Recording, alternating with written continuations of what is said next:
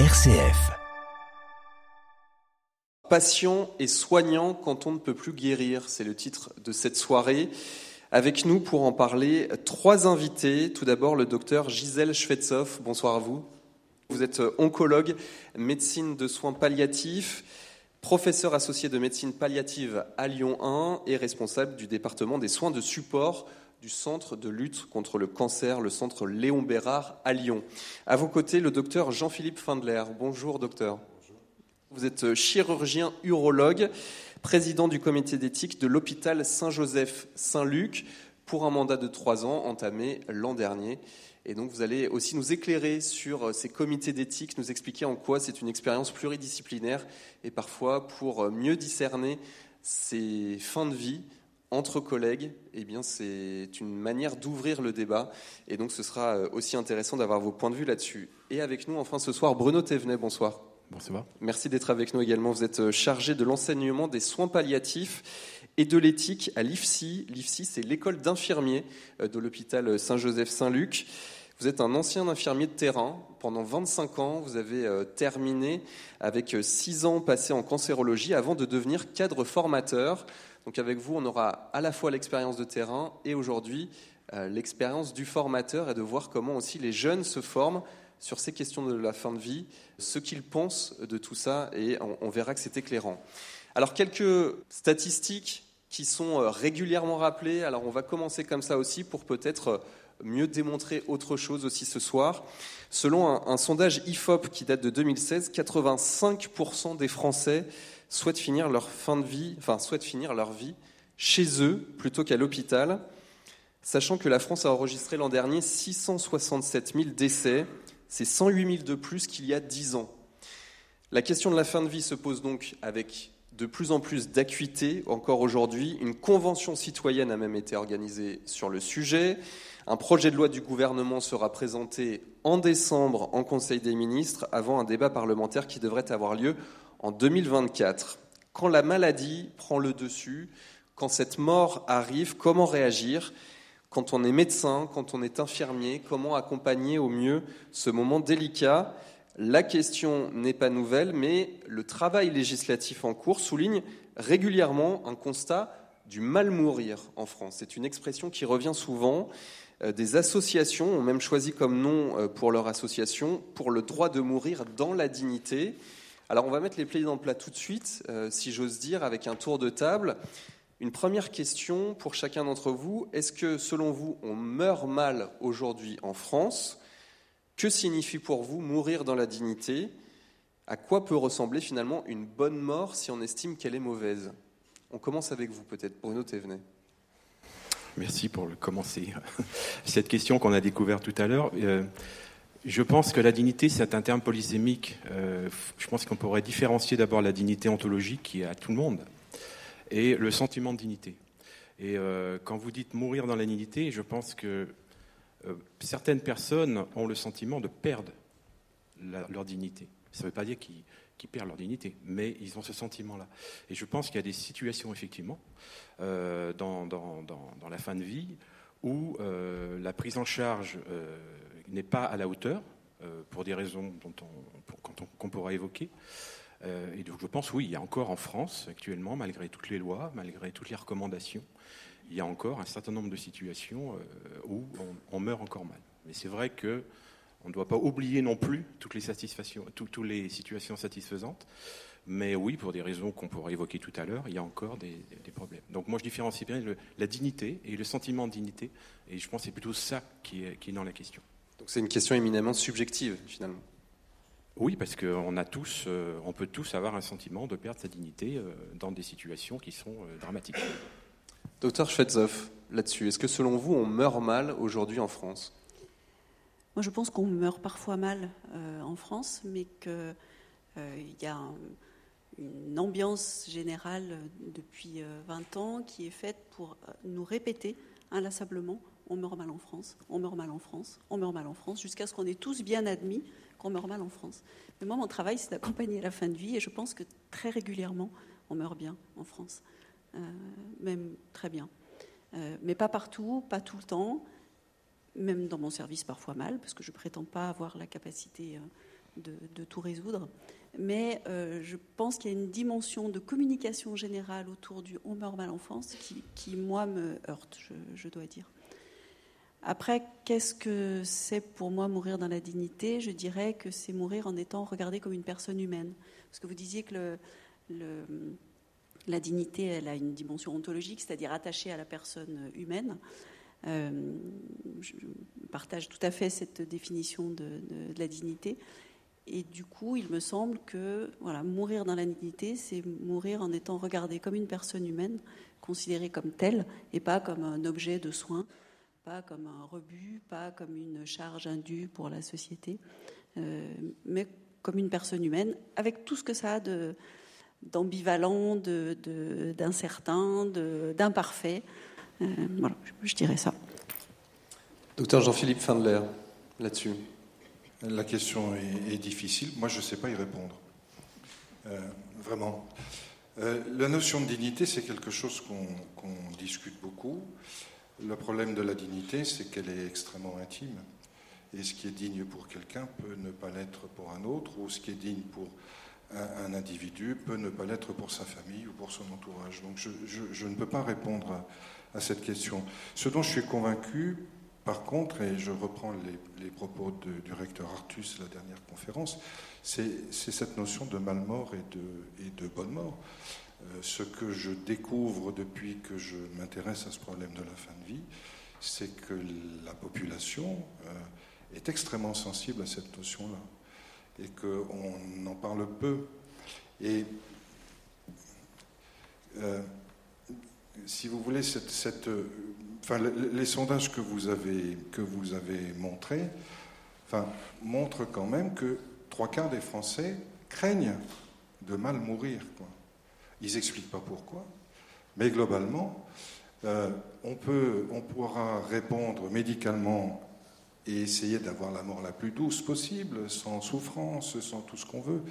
Mais globalement, je ne suis pas sûr qu'on réponde à, la dignité, si vous voulez, que réclame le patient ou son entourage.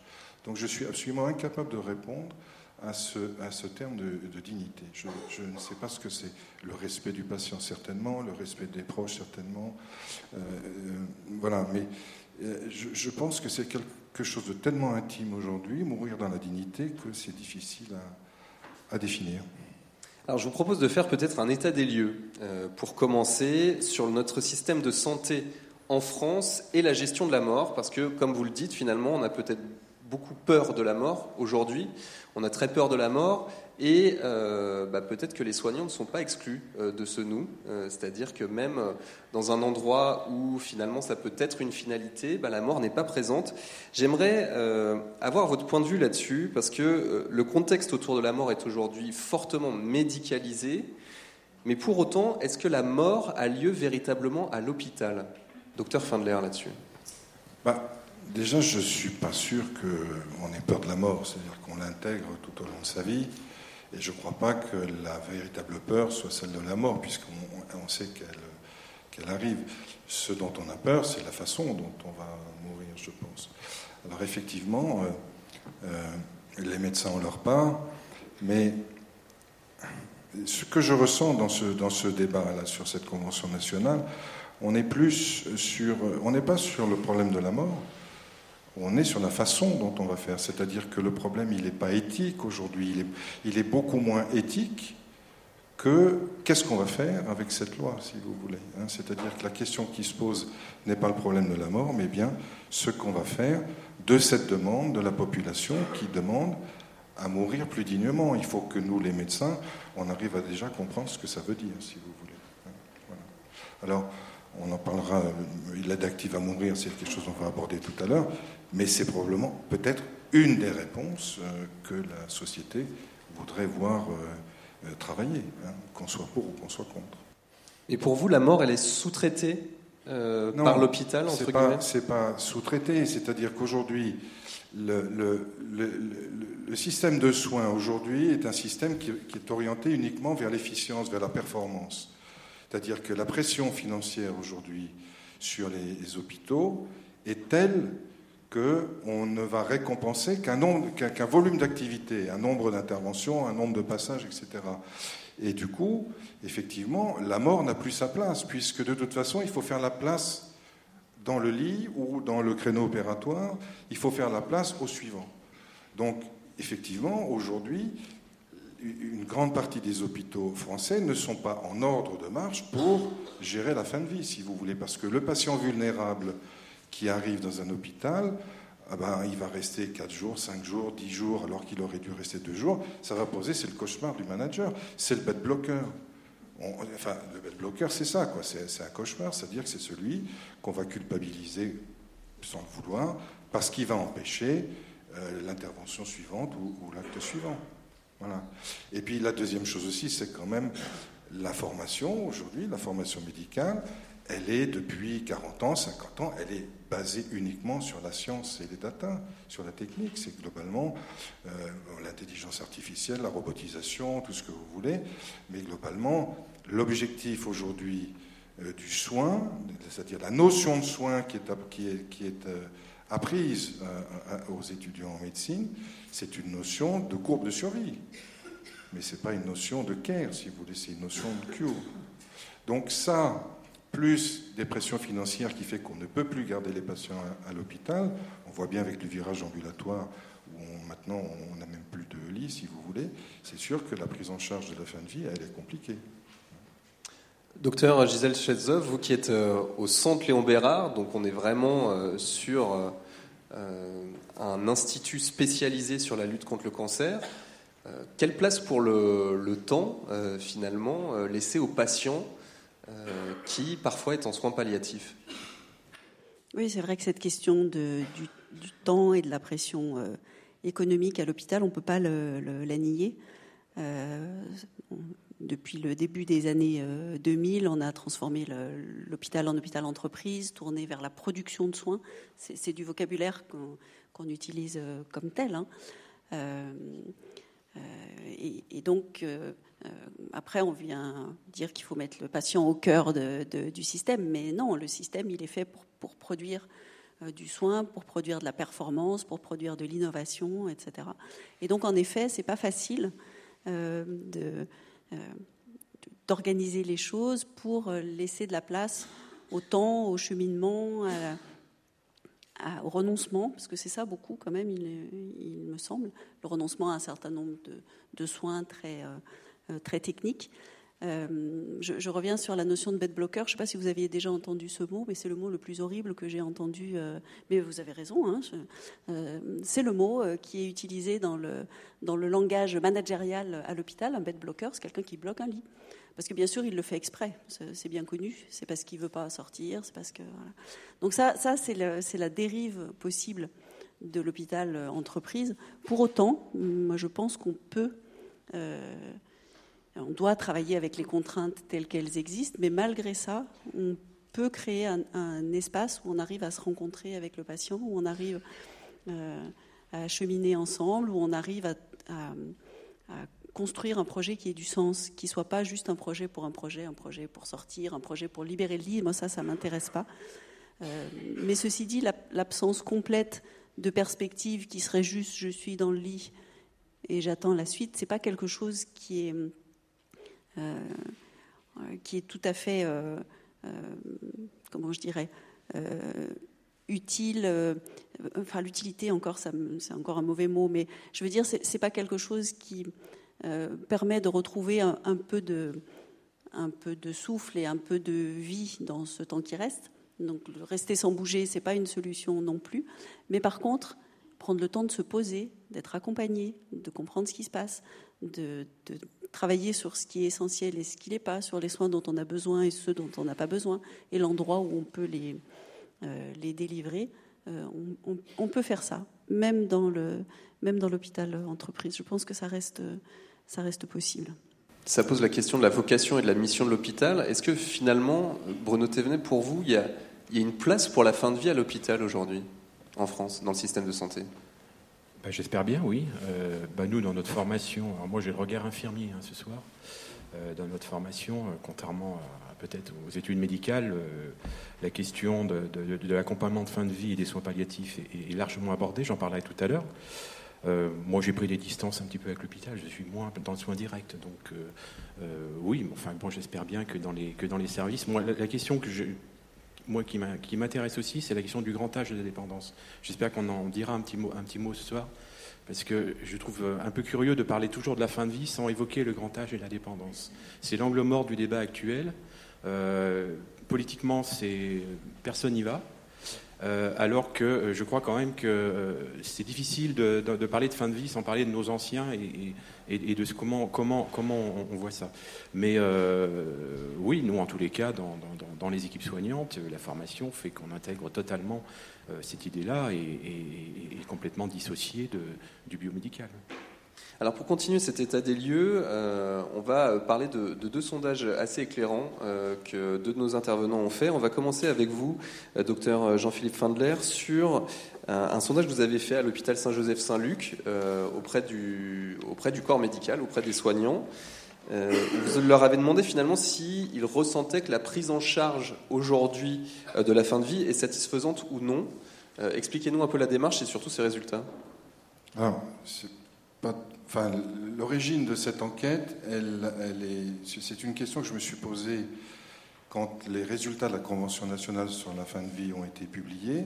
Et quand on a vu ensuite les réactions des sociétés savantes, qui étaient très négatives, si vous voulez, sur les. Et, j'ai vu, je me suis dit, mais pourquoi est-ce qu'il euh, y a une société qui euh, voudrait qu'on aille dans le sens, dans le sens qu'elle a dit, si vous voulez, et puis pourquoi est-ce qu'on a une telle réaction négative des soignants? Donc je me suis dit, on va voir un peu ce qui se passe à, ce qui se passe à l'hôpital. Alors, on n'a pas eu beaucoup de réponses, malheureusement, mais les réponses qu'on a eues sont quand même intéressantes et on peut avoir euh, un certain nombre de, tendances. Euh, les réponses, c'est un, tiers de médecins, deux tiers de soignants. Et ça représente, et c'est déjà un des premiers étonnements, c'est que ceux qui ont répondu sont de tous les services. C'est-à-dire qu'on aurait pu penser qu'on avait des réponses des urgences, où on est confronté à la fin de vie, ou à la réanimation, ou à la cancérologie. En fait, tout, l'hôpital a, répondu, les consultations, euh, les, choses où la fin de vie n'a pas grand-chose à faire finalement. Et une des questions qu'on a posées, c'est la définition de la fin de vie. Et la définition de la fin de vie est sortie très clairement euh, des critères médicaux, c'est-à-dire l'incurabilité, le pronostic vital engagé, la souffrance réfractaire, une altération de l'état général terrible, mais euh, pour euh, le, personnel ou les personnes qui ont répondu, les critères de fin de vie, c'est ça, quelque part. Et en fait, c'est des critères qu'on retrouve dans la loi Leonetti. Voilà. Ce qui est moins clair, c'est le terme. C'est-à-dire que pronostic vital engagé, c'est jamais précisé si c'est à deux jours ou si c'est à trois semaines. Et puis, c'est le problème de l'âge. C'est-à-dire que globalement, euh, certains peuvent penser que le grand âge est une fin de vie, d'autres euh, moins. Ce n'est pas, forcément un critère. Ce qui m'a un peu étonné dans ces réponses, c'est que n'ont pas été exprimé, et pourtant c'est un élément fondamental de la fin de vie, c'est la perte d'autonomie. La perte d'autonomie, elle n'est pas exprimée par nos, par nos soignants, c'est-à-dire la vulnérabilité, la fragilité des patients, dont on sait très bien, quand on voit à la, consultation un patient vulnérable ou fragile, que ça ne va pas durer très très longtemps, ça ne va pas durer des années. Et puis la deuxième chose qui n'a pas été euh, euh, exprimée, c'est les souhaits, le souhait du patient, les demandes du patient. Ça, ça n'apparaît nulle part, c'est-à-dire le problème des directives anticipées, on peut en discuter. Euh, pour l'instant, ce n'est pas tout à fait rentré dans les mœurs. Voilà. Alors, si on demande aux soignants de l'établissement, est-ce que vous connaissez la loi Claes-Nenetti Il y en a 94% qui répondent oui. Par contre, si on leur demande est-ce que vous avez été concerné par le débat à la Convention nationale, il n'y en a que 34% qui répondent oui, 36% qui répondent non et 30% qui disent plus ou moins je ne me suis pas intéressé. Donc globalement, ils connaissent la loi Lenetti, mais ils ne s'intéressent pas quand elle est susceptible d'évoluer. Voilà. Plus, peut-être plus difficile, c'est la question sur euh, la question qu'on a posée, c'est Comment voyez-vous l'évolution de la loi et notamment la possibilité d'une légalisation de l'aide active à mourir? On demande pas s'ils sont pour ou contre, on demande simplement s'ils sont favorables à l'évolution de la loi en ce sens. Et là, ça va peut-être vous étonner, mais 66% répondent oui, sont favorables, ou plutôt favorables à l'évolution d'une légalisation, enfin de cette évolution de la loi. 11% sont défavorables et 23% ne se prononcent pas. Et les critères qui sont, les arguments qui sont donnés pour dire je suis favorable à l'évolution de la loi, c'est on n'aura plus d'acharnement thérapeutique. Parce que ça, c'est quelque chose qui n'est plus supporté par le personnel soignant, c'est l'acharnement thérapeutique. Deuxième réponse, ça peut être une réponse, même si on n'est pas d'accord personnellement, ça peut aussi être une réponse à la fin de vie, une réponse comme une autre. Et puis, il y a aussi le, choix de société. Par contre, les conditions qui ont été assorties à ces critères sont l'encadrement et la crainte majeure, c'est les dérives, et on pourra en parler, il y en a eu aux États-Unis terribles, et puis, bien entendu, pas de loi, pas d'évolution de la loi sans une clause de conscience. Voilà. Quand on regarde ceux qui ont répondu défavorable, c'est je suis soignant, donc je ne donne pas la mort. C'est ça. Il n'y a pas, d'autre chose euh, qui a été donnée comme, euh, comme argument. Mais ce qui est un petit peu étonnant, c'est qu'entre des associations nationales qui s'opposent totalement à l'évolution de la loi, on a sur le terrain des soignants qui sont plutôt divisés et qui ne s'opposent pas de façon franche, pour peu qu'on en discute, qu'on légalise, enfin qu'on mette les cadres, etc. Voilà. Ce que je veux dire aussi, c'est qu'il ne faut pas s'étonner de l'évolution de cette loi. Elle est, on sait qu'elle va arriver depuis 1995. Depuis 1995, il y a quatre lois bioéthiques qui sont sorties sur euh, euh, l'information patient 2002, euh, le droit des, patients en fin de vie, jusqu'à la loi Claes-Noniti en 2016. Et on voit bien, quand on étudie ces lois, que la légalisation ou la demande d'aide active à mourir va apparaître. Il ne faut pas qu'on soit étonné d'être dans une situation comme ça, parce qu'on sait déjà depuis plusieurs années qu'elle va être, va être faite, cette loi parce que la société en parle depuis 40 ans, 50 ans. Pas, le Covid n'a rien changé là-dessus. Hein. C'est vraiment quelque chose qui est. Euh. Je ne parle pas de conviction personnelle, je dis simplement ce que je vois au niveau de la société. Avant de, parler de l'autre sondage qui concerne les étudiants infirmiers que vous avez fait réaliser euh, Bruno Thévenet, Gisèle Chesov, vous, souhaitez réagir euh, à, ces résultats ou à, cette prise de température à l'hôpital Saint-Joseph-Saint-Luc? Oui, on a fait aussi une étude qualitative euh, l'année dernière euh, au, centre Léon Les résultats étaient à peu près inverses, mais ne concernaient que les médecins. Mais c'était pareil, c'était un petit échantillon, probablement de gens particulièrement sensibilisés. Donc le fait que les équipes soient divisées, partagées, ça c'est certain. Moi, j'ai fait aussi récemment une, réunion avec l'équipe de, de, de nuit. Il y a deux équipes qui travaillent en alternance. Euh, et donc c'était une, des deux équipes qui avait beaucoup beaucoup de questions euh, autour de euh, voilà, du débat en cours. Moi, moi, ce que je voudrais peut-être souligner, c'est la méconnaissance globale de, des personnes qui s'expriment sur ce qui se discute aujourd'hui. Hein, quand on fait ces enquêtes, quand on fait ces interrogations, je crois que vous en parlerez aussi.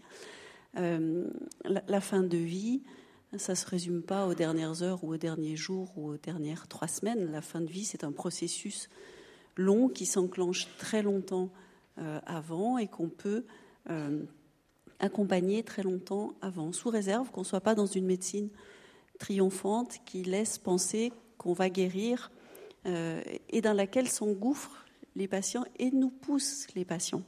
C'est aussi une tendance de la société. Alors les médecins suivent, mais c'est aussi une tendance de la société de penser que la médecine est toute puissante euh, et qu'elle va euh, sauver les gens. Et quand on est malade, on se dit mais moi, moi, je vais pas mourir parce que moi, la médecine va fonctionner, je vais être, euh, je vais pouvoir guérir. Le nombre de patients qui disent mais vous allez voir, je vais faire mentir les statistiques. Euh, et c'est un mécanisme de défense, c'est une façon d'avancer, et je le juge pas du tout, hein, c'est une façon de, pouvoir tenir, d'avancer. Euh, et du coup, il y, a, une demande très insistante de traitement jusqu'à une prise de conscience, mais peut-être ça va pas marcher. Alors là, puisque vous pouvez pas me guérir, tuez-moi. Hein, c'est une, bascule qu'on voit qu'on voit arriver aujourd'hui, dans laquelle nous, on attend aussi de la médecine qu'elle soit toute puissante et on reproche à la médecine qu'elle soit toute puissante. c'est une espèce de paradoxe. Et c'était assez net avec le, Covid. Euh, tout d'un coup, on, on, a découvert que peut-être les personnes âgées en EHPAD allaient mourir. Et de quelque chose. Comme si jusqu'à présent, il leur arrivait rien et qu'elles mouraient de rien. Euh, et que ça, c'était absolument injuste et qu'il fallait absolument pas que ça arrive, donc il fallait les enfermer. Et puis, si jamais ça menaçait d'arriver, il fallait les réanimer. Comment? On ne réanime pas tout le monde, mais c'est un scandale. Mais on n'a jamais réanimé tout le monde. Il y a des, situations où ça n'a pas de sens. Euh, et donc, la fin de vie, c'est pas du tout seulement euh, les tout derniers jours. Et aujourd'hui, ce qui est en débat dans le changement législatif, c'est pas du tout ce qu'on fait pour des personnes qui sont sur leurs dernières heures ou derniers jours de vie. C'est qu'est-ce qu'on fait pour des gens qui sont, on ne sait pas encore ce que va dire la loi, mais entre six mois et un an. Alors déjà, on ne sait pas euh, identifier ça très clairement. En cancérologie, on a du mal. En neurologie, je pense que c'est encore pire. Et en gériatrie, je vous, vous en parle même pas. c'est déjà quelque chose qu'on a du mal à identifier. Mais en tout cas, c'est de cet ordre-là, ce qui est dans le, dans le, j'ai pas vu le projet de loi, mais la question était autour de celle-ci, six mois ou un an, c'est-à-dire des personnes debout, euh, pas du tout quelqu'un de grabataire au, fond d'un lit, hein, quelqu'un de debout qui, vient et qui dit ben moi ce qui m'attend j'en veux pas, donc c'est maintenant. Je ne juge pas cette demande-là, je juge même pas la réponse qu'on va y apporter, je veux juste qu'on perçoive que c'est de ça dont on parle et pas de ce qui se passe euh, sur une souffrance épouvantable chez des gens qui sont dans leurs dernières heures ou derniers, derniers jours de vie. C'est pas du tout la même chose. Voilà, je voulais juste souligner ce, point. La, fin de vie, ça commence longtemps avant. Euh, peut-être un, dernier point, je pas, la question de, l'acharnement thérapeutique, je pense qu'il faudra qu'on y revienne. Euh, Bruno Thévenet, je vous voyais opiner du chef euh, sur la méconnaissance. Euh, de tout ce, débat, des termes finalement, même euh, suicide assisté, euthanasie, parfois on ne sait pas forcément euh, quelle est la différence. vous avez interrogé, vous êtes intéressé à, ce que pensaient finalement les étudiants que vous encadrez en tant que, cadre formateur dans l'école des infirmiers. et vous, vous, leur avez posé ce que changerait finalement un changement de législation. Oui, ben moi j'ai l'avenir de la profession devant moi tous les jours. Donc je me suis un petit peu intéressé à, à ce qu'ils pensaient et comment ils se projetaient, surtout ce qui m'intéressait, comment ils se projetaient. Euh, j'ai interrogé les troisième années, donc euh, dans six mois, ils seront professionnels, dans un nouveau cadre, sans doute législatif. Donc j'ai posé un certain nombre de questions. Alors bon, je, vais les reprendre un peu parce que je pense que c'est intéressant. Euh, d'abord, bon, j'ai fait un Google Form anonyme, hein, donc j'ai interrogé deux, deux promotions. J'ai quand même un certain nombre de réponses, 66, c'est pas mal quand même. Et la première question que j'aurais demandé, c'est justement est-ce qu'ils s'intéressaient est-ce qu'ils s'étaient intéressés au débat euh, La Convention citoyenne, euh, les débats dans les médias politiques. Et, euh, finalement, seuls 18% se sont, à vous, hein, reconnaissent qu'ils se sont intéressés à, ces débats. Donc moi, déjà, je me suis dit que ce faible pourcentage, quand même, peut-être, va être mis en lien avec les réponses suivantes. Puisque je leur ai demandé ensuite si, de façon spontanée, euh, il pouvait décrire les interventions suivantes hein, qui concernent la, fin de vie. Alors, j'ai posé la question sur, euh, euh, sur la sédation, sur l'euthanasie et, sur, et, sur le suicide assisté. il y a moins de, moins de la moitié des étudiants, 45%, qui peuvent facilement expliquer ce qu'est la sédation profonde et continue jusqu'au décès. C'est le même chiffre, donc moins de la moitié qui peut vraiment dire facilement ce qu'est l'euthanasie et euh, encore moins, 31%, ce qu'est le suicide assisté. Donc là, c'est vrai que je me suis dit, euh, bah, moi j'ai une responsabilité directe, hein, ça c'est sûr, mais je me, suis dit que finalement, la, confusion euh, n'est pas l'apanage du grand public et que même nos, nos étudiants, futurs soignants, c'est pas tout à fait simple pour eux de se, de se positionner. Alors j'ai quand même posé la question si, de se prononcer. Alors eux, j'aurais carrément demandé s'ils souhaitaient l'évolution de la loi euh, donc, euh, alors 87% souhaitent développer les soins palliatifs, ça je, m'y attendais quand même, mais ils sont presque les trois quarts à souhaiter l'euthanasie. 72%. Hein, euh, et 69%, ce qui est un nombre important aussi, qui serait pour le suicide assisté. et ensuite, là aussi, ce qui m'a questionné, c'est que je leur ai demandé si on pouvait intégrer un certain type de population dans, dans ce projet de loi. donc j'ai demandé pour les personnes âgées atteintes de démence. La moitié des étudiants seraient d'accord pour les intégrer dans un projet de mort active. concernant les personnes atteintes de pathologies psychiatriques, dépression, délire, ils sont 40% à se prononcer pour les intégrer dans le projet de loi. Et concernant les mineurs atteints de maladies graves et évolutives, 63% seraient prêts à, les intégrer dans le projet de loi. Et enfin, la question, la dernière, je dis, vous, futurs professionnels, est-ce que vous êtes prêt à faire l'acte? Vous sentez-vous capable de participer à un acte euthanasique ou d'aide au suicide 40% sont capables de le faire. 40% ne sont pas certains de pouvoir le faire et 20% euh, refuseront. J'ai une petite dernière question. Je leur ai demandé d'argumenter un petit peu qualitativement. Euh, alors pour ceux qui, refusent de participer à l'acte euthanasique, y a la raison religieuse pour un certain nombre d'étudiants, très peu, mais bon. Les autres évoquent l'interdit de donner la mort. Pour ceux qui hésitent, il a exprimé la peur d'avoir un sentiment de culpabilité, de devoir faire face à une personne jeune, donc il paraîtrait plus simple de le faire à une personne âgée. Euh, plusieurs étudiants pensent qu'ils devraient bénéficier d'un accompagnement psychologique. je me suis dit, à défaut d'en fournir aux patients, on va en fournir aux soignants. Et enfin, euh, certains attendent d'avoir une expérience professionnelle pour se prononcer. Euh, et puis pour les 40% qui pourront le faire, et c'est vrai que là je rejoins un petit peu, hein, il y a une notion d'évidence pour eux. C'est-à-dire que c'est le patient qui choisit. Euh, cela lui permet de partir dans de bonnes conditions, sans être dégradé, que c'est un accompagnement jusqu'au bout. Et finalement, pour eux, pour certains, hein, c'est une bonne réponse à l'acharnement thérapeutique. Ça donne un peu le vertige, non? De se dire que euh, même pour euh, des gens dont c'est le métier, qui seront confrontés forcément professionnellement à tout ça, dans leur formation ou même après euh, professionnellement, finalement, ne s'intéressent que peu à ce débat. Qu'est-ce que ça révèle finalement? Quel est votre sentiment là-dessus? Bah, Il faudrait compléter l'étude par du qualitatif. Euh, moi, concernant, ça m'a beaucoup questionné. En plus, j'ai une responsabilité, et en plus, il y en a certains ici, donc je fais très attention à ce que je dis. Euh, en fait, je pense que la question du grand âge, c'est pour ça que j'en parlais tout à l'heure, il faut voir que nos étudiants, ils commencent souvent leur premier stage en gériatrie en EHPAD. Ils sont confrontés d'emblée à des situations qui, pour eux, sont quand même très difficiles, qui peuvent, qui peuvent vraiment associer à de la maltraitance ordinaire. Il faut quand même le dire. Et pour eux, je pense que euh, c'est peut-être la question qui se pose, se dire mais quel est le sens Quel est le sens de ça? Est-ce que ça vaut le coup? Euh, Voilà. Moi, j'y vois quand je vu ces chiffres de 50%. Euh, je ne veux pas les juger. Hein. Moi, je ne suis pas du tout dans le jugement. J'essaie d'analyser et de comprendre. Et j'aimerais prolonger ça par du qualitatif quand même. Mais, je me dis que c'est peut-être ça aussi. Quand ils reviennent de stage, certains en, EHPAD, qui nous racontent un petit peu ce qu'ils voient, les expériences, sans, sans, le recul en plus, je pense, il y a peut-être la question du sens de la qui se pose. pourquoi continuer Moi, je, c'est une, c'est une hypothèse pour moi. Docteur Fandler, là-dessus euh, C'est compliqué. Euh, si on revient à ce que je disais tout à l'heure sur la formation et sur l'enseignement, euh, il ne faut jamais oublier que les lois bioéthiques sont faites d'abord sur, des, sur un certain nombre de valeurs.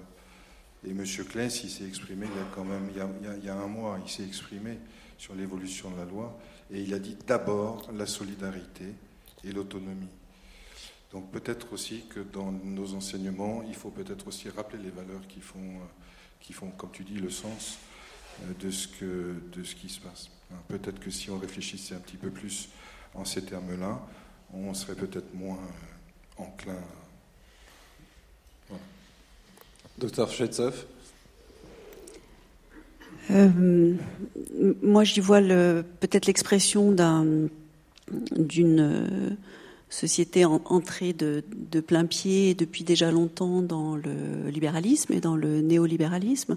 Là, là aussi, c'est pas un gros mot, hein, c'est pas une critique, c'est le constat du, monde dans lequel on vit, c'est-à-dire dans lequel l'individu est, poussé euh, à l'extrême, l'individu et le la performance, là à nouveau, euh, l'autonomie. On a bien vu à quel point la déchéance, c'est un mot terrible, la déchéance, considérer qu'une personne en perte d'autonomie ou qu'une euh, personne euh, démente est dans un état de déchéance. Hein. Moi, ce que j'entends beaucoup, c'est je veux pas être un poids, je veux pas être un légume.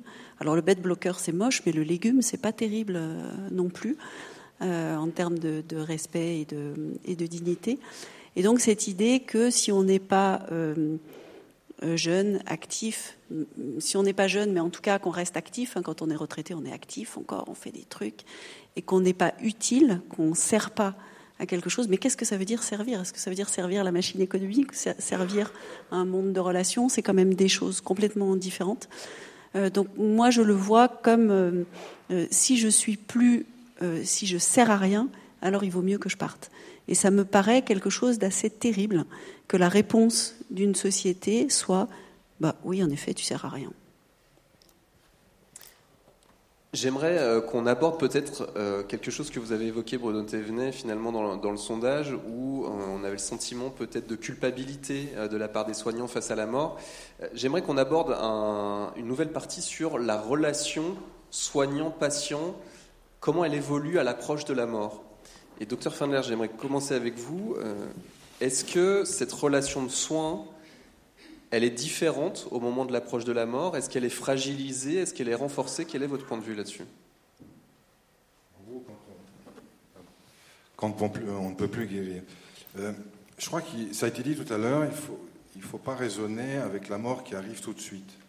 C'est-à-dire que la mort s'invite dans la relation de soins, mais elle peut s'inviter très très en amont. Et effectivement, la fin de vie, elle ne commence pas trois semaines avant euh, la mort.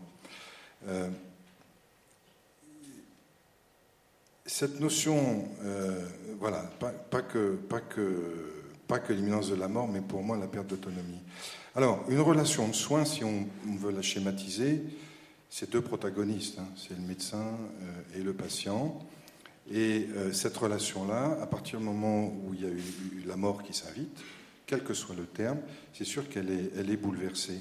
Alors même si les décisions thérapeutiques sont pluridisciplinaires, vous savez, depuis le, plan cancer de 2003, maintenant, on, prend des décisions de plus en plus euh, collectivement, euh, on, fait de la recherche, on, organise des parcours, mais cette relation, dans une relation de soins, il y a toujours une part d'intimité.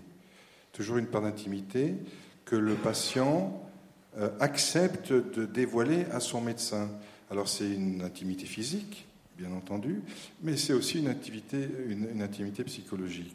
Et ce qui euh, se passe quand la mort arrive, c'est que ce que dit euh, Sonia Benkilifa dans sa thèse à Lyon 3, c'est que ce qui était invisible dans le soin devient visible. Et ce qui devient visible, c'est une troisième intimité, c'est une, intimité que, que les éthiciens euh, nomment décisionnelle. C'est-à-dire que le patient, à partir du moment où il sent que euh, finalement c'est lui qui meurt, après tout, hein, euh, voilà, il va probablement avoir une, attitude différente vis-à-vis de, l'équipe soignante parce qu'il va vouloir prendre un certain nombre de décisions pour bien mourir, quoi, pour avoir une mort choisie, c'est-à-dire une une mort digne, une mort choisie. Voilà. Et cette intimité de décision, elle est culturelle, elle est, euh, euh, elle est éducationnelle. Enfin, c'est quelque chose qu'un médecin ne, ne, peut pas au début, euh, n'a pas accès au début, si vous voulez. Voilà. Et donc, il y a trois protagonistes, et c'est ce qui fait un peu cette relation, qui fait qu'il n'est plus une relation purement verticale, qui est, je le dis un petit peu trivialement, mais c'est vrai que c'est un peu le médecin qui sait, et le patient, même si on l'informe, de tout ce qu'on va faire, la balance bénéfice-risque, les, conséquences du traitement, ça reste quand même encore l'équipe soignante qui décide et qui propose. Là, c'est un petit peu différent, c'est-à-dire que le patient va vouloir aussi proposer pour maîtriser sa fin de vie et bien mourir. Donc voilà ce qui se passe. Et ça, je ne suis pas sûr que ça... C'est pas un problème de culpabilité, mais ça peut aussi, euh, effectivement, euh, produire quelques réactions négatives dans les équipes soignantes en disant bah, qu'est-ce qu'il veut celui-là hein, Pourquoi il me dit ça? Après tout, euh, voilà. par exemple, quand on te dit bah, arrêtez la chimiothérapie, si le patient demande d'arrêter une chimiothérapie, c'est vrai qu'on ne comprend pas. Parce qu'on a peut-être une troisième ligne, une quatrième ligne de chimiothérapie à donner, on ne comprend pas pourquoi il ne la veut pas. Voilà. Et ça, c'est ça, le soin devient de ce niveau-là, si vous voulez, et c'est plus un partage, hein, c'est Anne-Marie Moll qui dit ça, c'est-à-dire qu'un d'un soin décidé, on arrive à un soin partagé. Docteur Chelsoff, est-ce que, euh, si je pousse le bouchon un peu loin, on peut parler de réhabilitation du patient ou de rééquilibrage de la relation euh, patient-soignant au moment de, de, la mort? Alors, je ne vois pas les choses euh, comme ça. Euh, J'ai pas l'impression de les vivre euh, de cette manière-là au quotidien. Euh, J'ai l'impression que mes collègues oncologues sont en fait plutôt soulagés quand les patients leur tendent la perche de l'arrêt de la chimiothérapie. Non seulement ils sont pas contre, mais ils ont plutôt du, ils pensaient en effet qu'il fallait arrêter. Ils avaient du mal euh, à prendre cette, euh, cette position-là. Donc, euh, quand c'est quelque chose qui est partagé et, accepté, c'est plutôt plus facile pour les, euh, pour les oncologues qui vivent les choses, globalement, me disent-ils, comme euh, mais le patient n'est pas prêt à arrêter ou c'est lui qui demande. Or, la demande, elle n'est pas je veux une chimio, elle est mais j'ai pas envie que ça s'arrête en fait dans la, plupart des cas. Mais c'est c'est pas parce qu'on n'a pas envie que ça s'arrête qu'il faut continuer à faire de la chimiothérapie. C'est tragique de mourir. Je, je suis, euh, j'ai tellement pas envie de laisser mes proches et je vois des collègues médecins dire bon, on va faire encore de la chimio parce qu'il voudrait arriver au mariage de, son fils. C'est pas la chimio qui va faire qu'il y arrive ou pas. Si, la chimio est capable de faire ça, alors il faut la faire avec ou sans mariage du fils. Si on doit l'arrêter, c'est parce qu'elle fonctionne plus et, et peut-être qu'elle fera mourir encore plus vite à cause de sa toxicité qu'avant d'arriver au mariage du fils. Donc on- c'est plutôt la symbolique qui est autour de se dire mais quand je suis médecin, je, euh, suis coupable de ne pas être capable de guérir un, patient. Or non, bien sûr que non, mais cette culpabilité, ce sentiment d'impuissance, euh, il est très répandu, il n'est pas appris, euh, pas plus que n'est appris l'incertitude. Et à mon avis, ça c'est un point absolument central. Il n'y a pas de certitude dans les décisions médicales, jamais aucune, ni à la fin, ni au début, ni au milieu de la vie. Euh, la, pratique de la médecine, c'est pas euh, la série euh, urgence ou je sais pas quoi. Vous savez, le type arrive et on sait ce qu'il faut faire. Il faut faire tac tac tac. C'est pas comme ça la médecine. On a des tiroirs à tirer, mais dans les tiroirs, on ne trouve pas toujours la réponse. C'est Derrida qui dit que la décision, par essence, elle est indécidable. Une décision n'est juste que si elle a fait l'épreuve de l'indécidable. Donc rien n'est jamais certain en médecine, et ça, on ne l'apprend pas. Et donc on met les, professionnels de santé dans une situation de culpabilité. Or, pourtant, l'incertitude, y compris loin dans la fin de vie, à mon avis, c'est une chance. Euh, C'est c'est ce qui fait que euh, on peut continuer à vivre. Parce que si la seule certitude, c'est de toute façon cette maladie est mortelle, ok, on le sait depuis le début. Si c'est ça la seule certitude, alors on ne peut pas continuer à vivre. Moi, je discute souvent avec les, patients, j'utilise une phrase d'un auteur américain, je leur dis comme ça d'ailleurs, vous savez, les Américains, ils sont un peu pragmatiques, ils disent, il faut anticiper le pire et espérer le meilleur. Et la première fois que j'ai dit ça à un patient, je me suis dit, mais ma fille, tu débloques complètement. Euh, or, pas du tout, parce que c'est exactement ce que font les patients, tout le temps.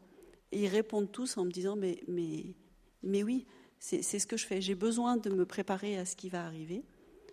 Et euh, j'ai besoin d'espérer. Alors, espérer, c'est pas. euh, euh, comment je dirais C'est pas l'illusion, hein, c'est pas le mensonge.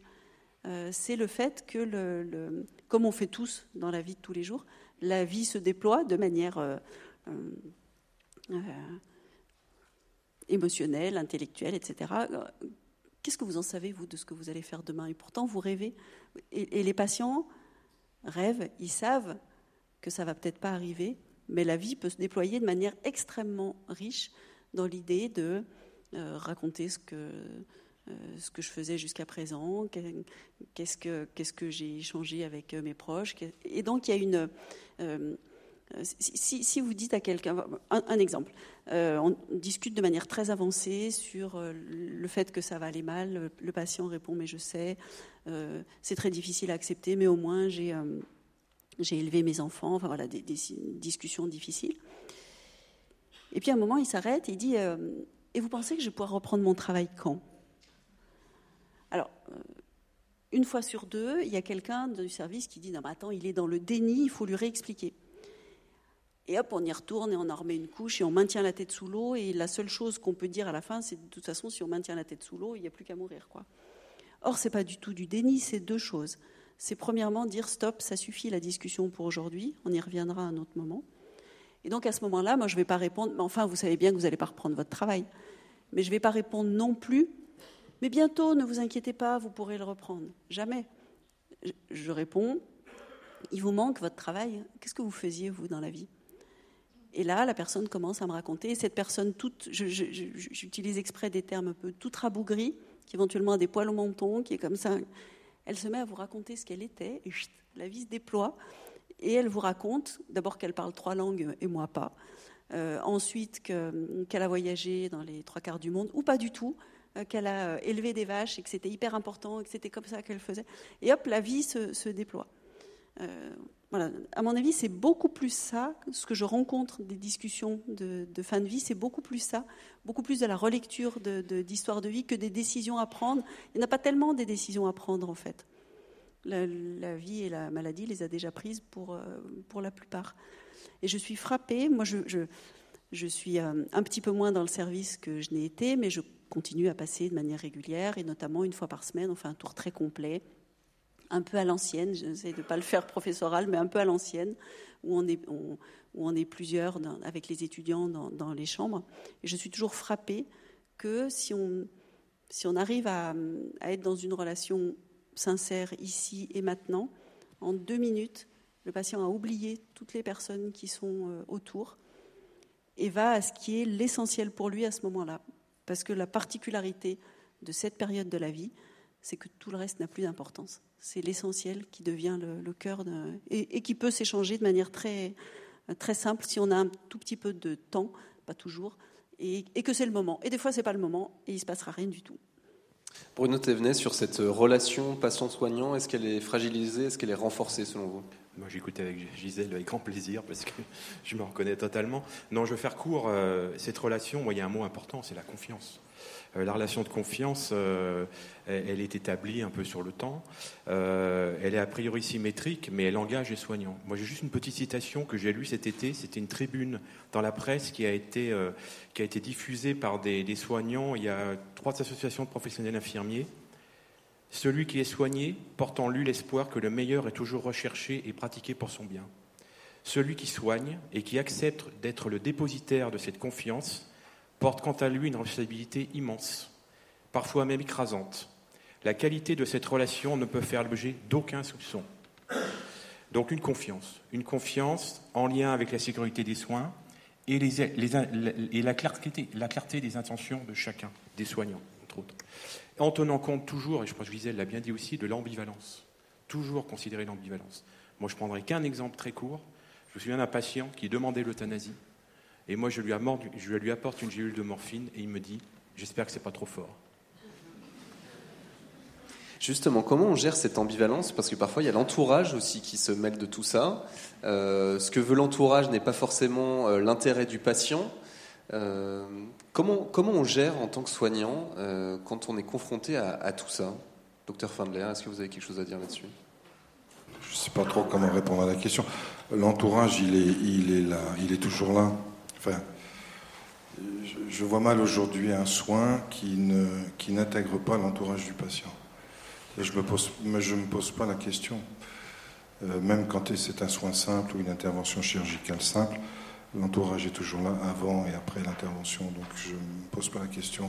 Ce que je constate, moi, c'est que quand il y a des difficultés et quand on sent que euh, la fin est proche, c'est vrai que c'est assez rare pour nous les chirurgiens, il faut bien le dire, euh, euh, on, met tout, enfin, on, met tout de suite dans la, la, pas la confidence, mais on, s'en ouvre tout de suite à, l'entourage, c'est-à-dire que on la relation de soins dont vous parlez, elle va d'abord, la modification, pour ma part, de la relation de soins, elle va d'abord commencer par l'entourage.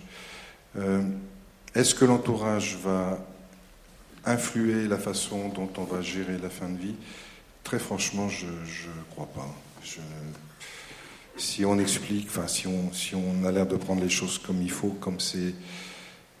Comme, cette question m'embarrasse parce que d'abord j'en ai assez peu d'expérience, mais j'ai pas le sentiment, si vous voulez. Ce que veut l'entourage, c'est que le, là on est encore dans le bout du bout, hein, c'est-à-dire qu'on n'est pas à la, fin, à la perte d'autonomie. Mais quand un patient, quand on sent qu'un patient va décéder, euh, on, a assez peu de pression de l'entourage pour peu qu'on entoure l'entourage quelque part. C'est-à-dire qu'on va expliquer euh, ce qu'on va faire.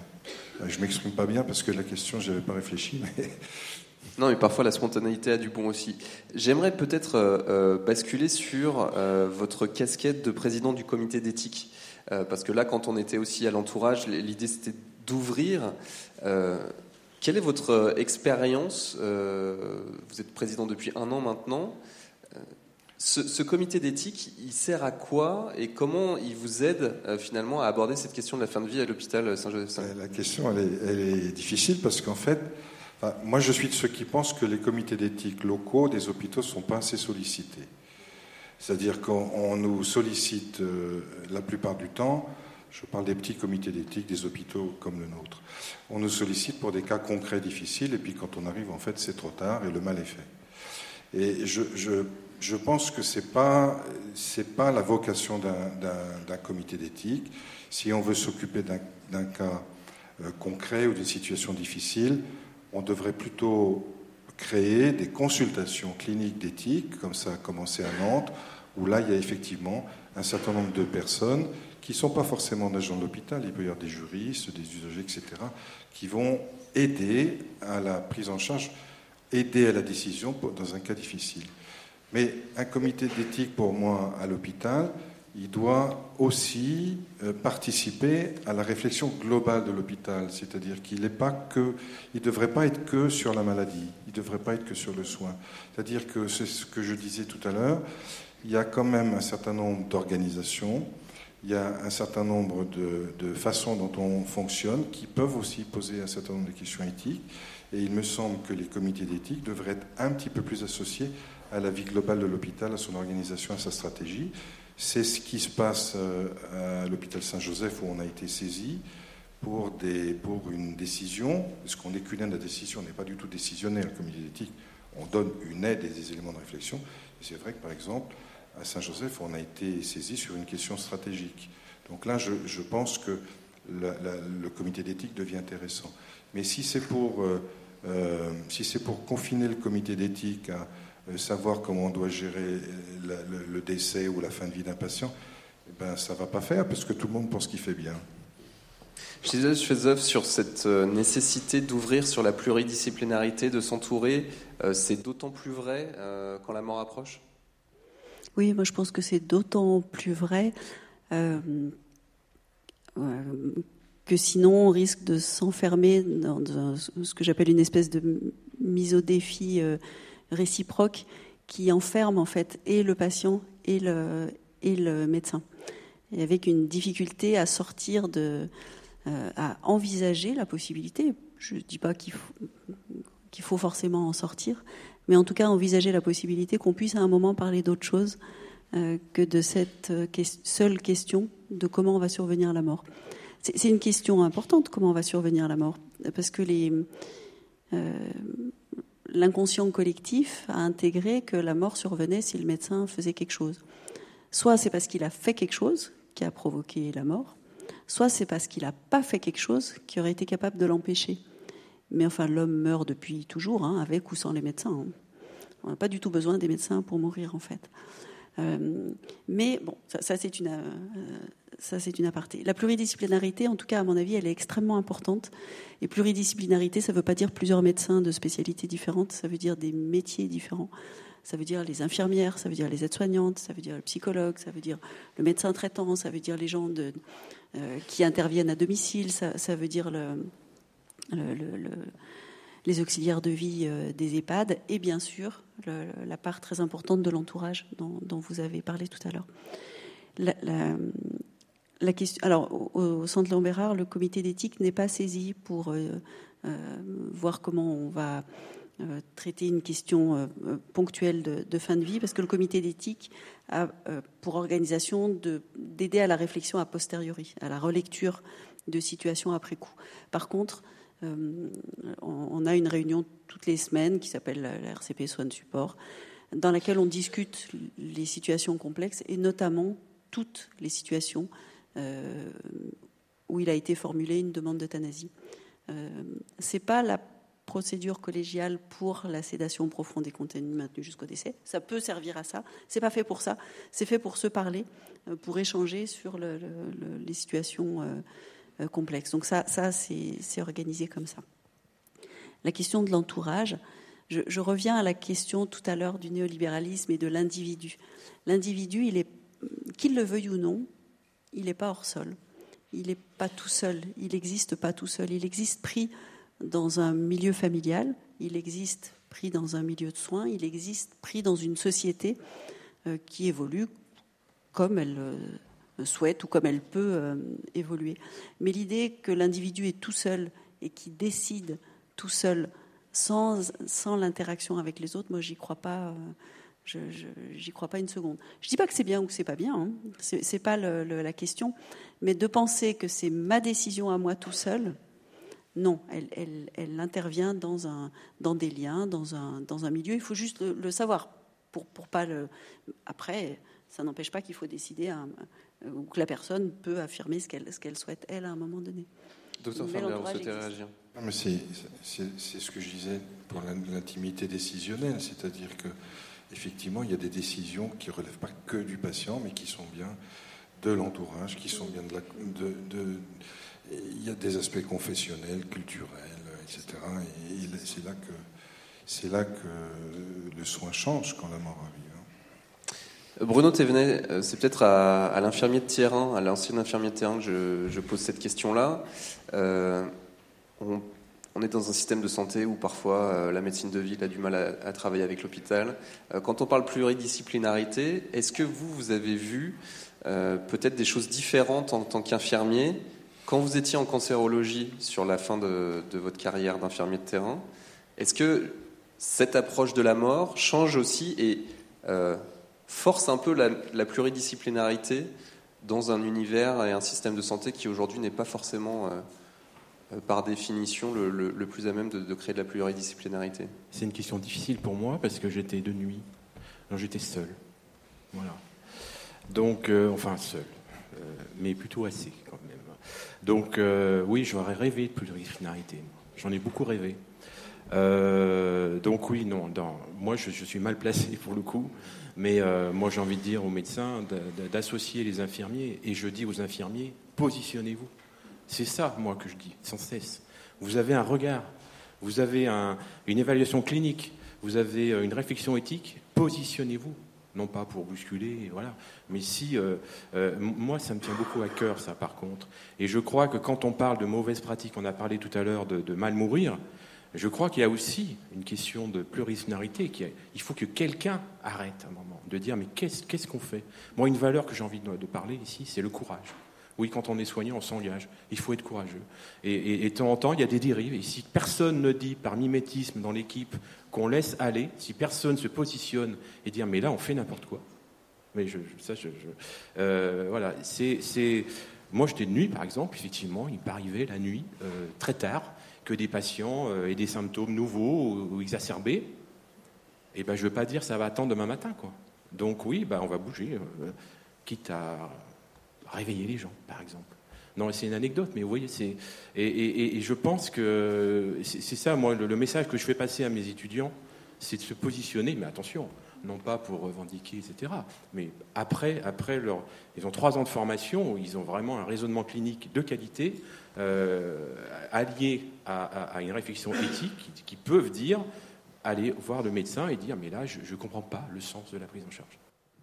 Alors, ça ça nous en fait venir à, l'histoire de la technologie. Euh, au sujet de la technologie, on parlait euh, euh, peut-être d'une forme d'acharnement thérapeutique. vous vouliez en parler tout à l'heure. comment on gère, quand on est soignant, la technologie dans cette fin de vie?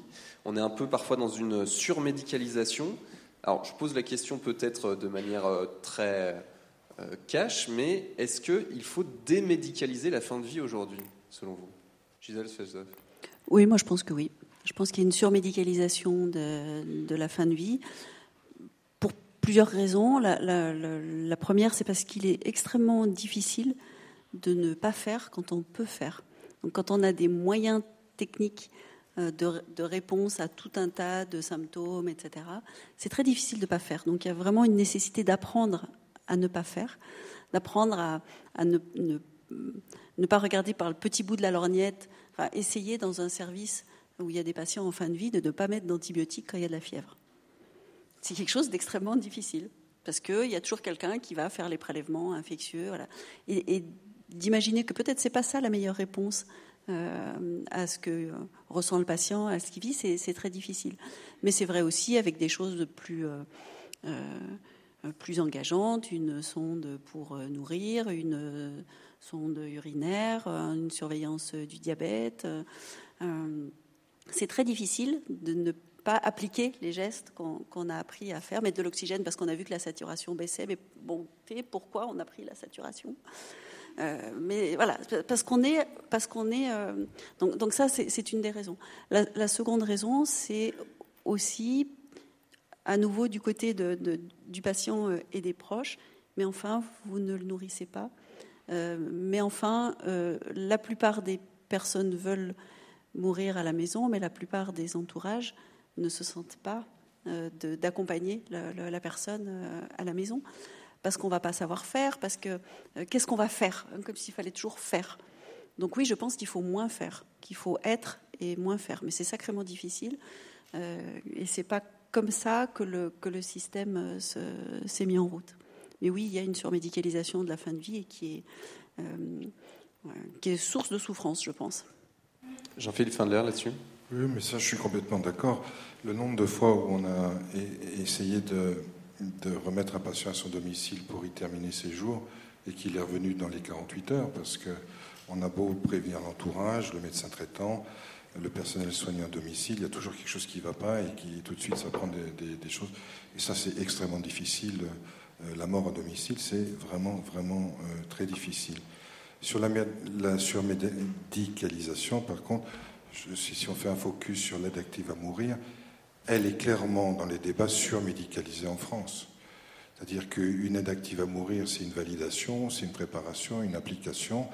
Et si on regarde les modèles qui ont lieu autour de la France ou, outre-Atlantique, tout n'est pas fait, toutes ces phases ne sont pas faites par des, médecins, mais elles, peuvent être faites par des bénévoles.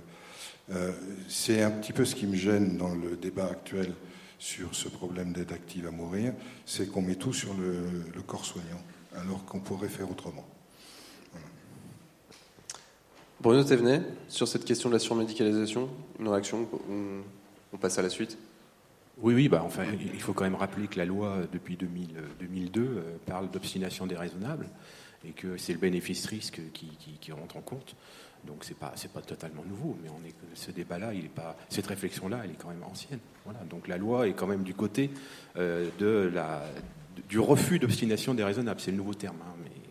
Le temps tourne, on va bientôt passer la, parole au public. J'aimerais terminer sur un thème euh, qui est celui de la question du temps.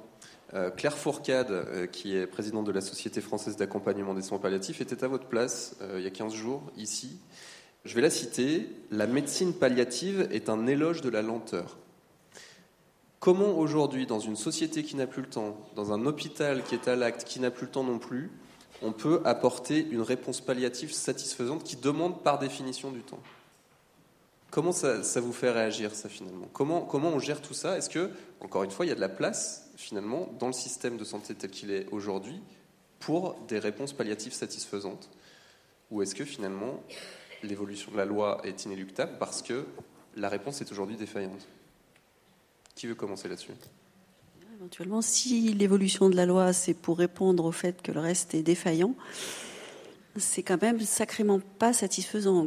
Si c'est pour, euh, euh, si c'est, euh, comme vous le disiez, parce qu'on considère que faut, c'est une demande de la société, il y a une question d'autonomie, etc.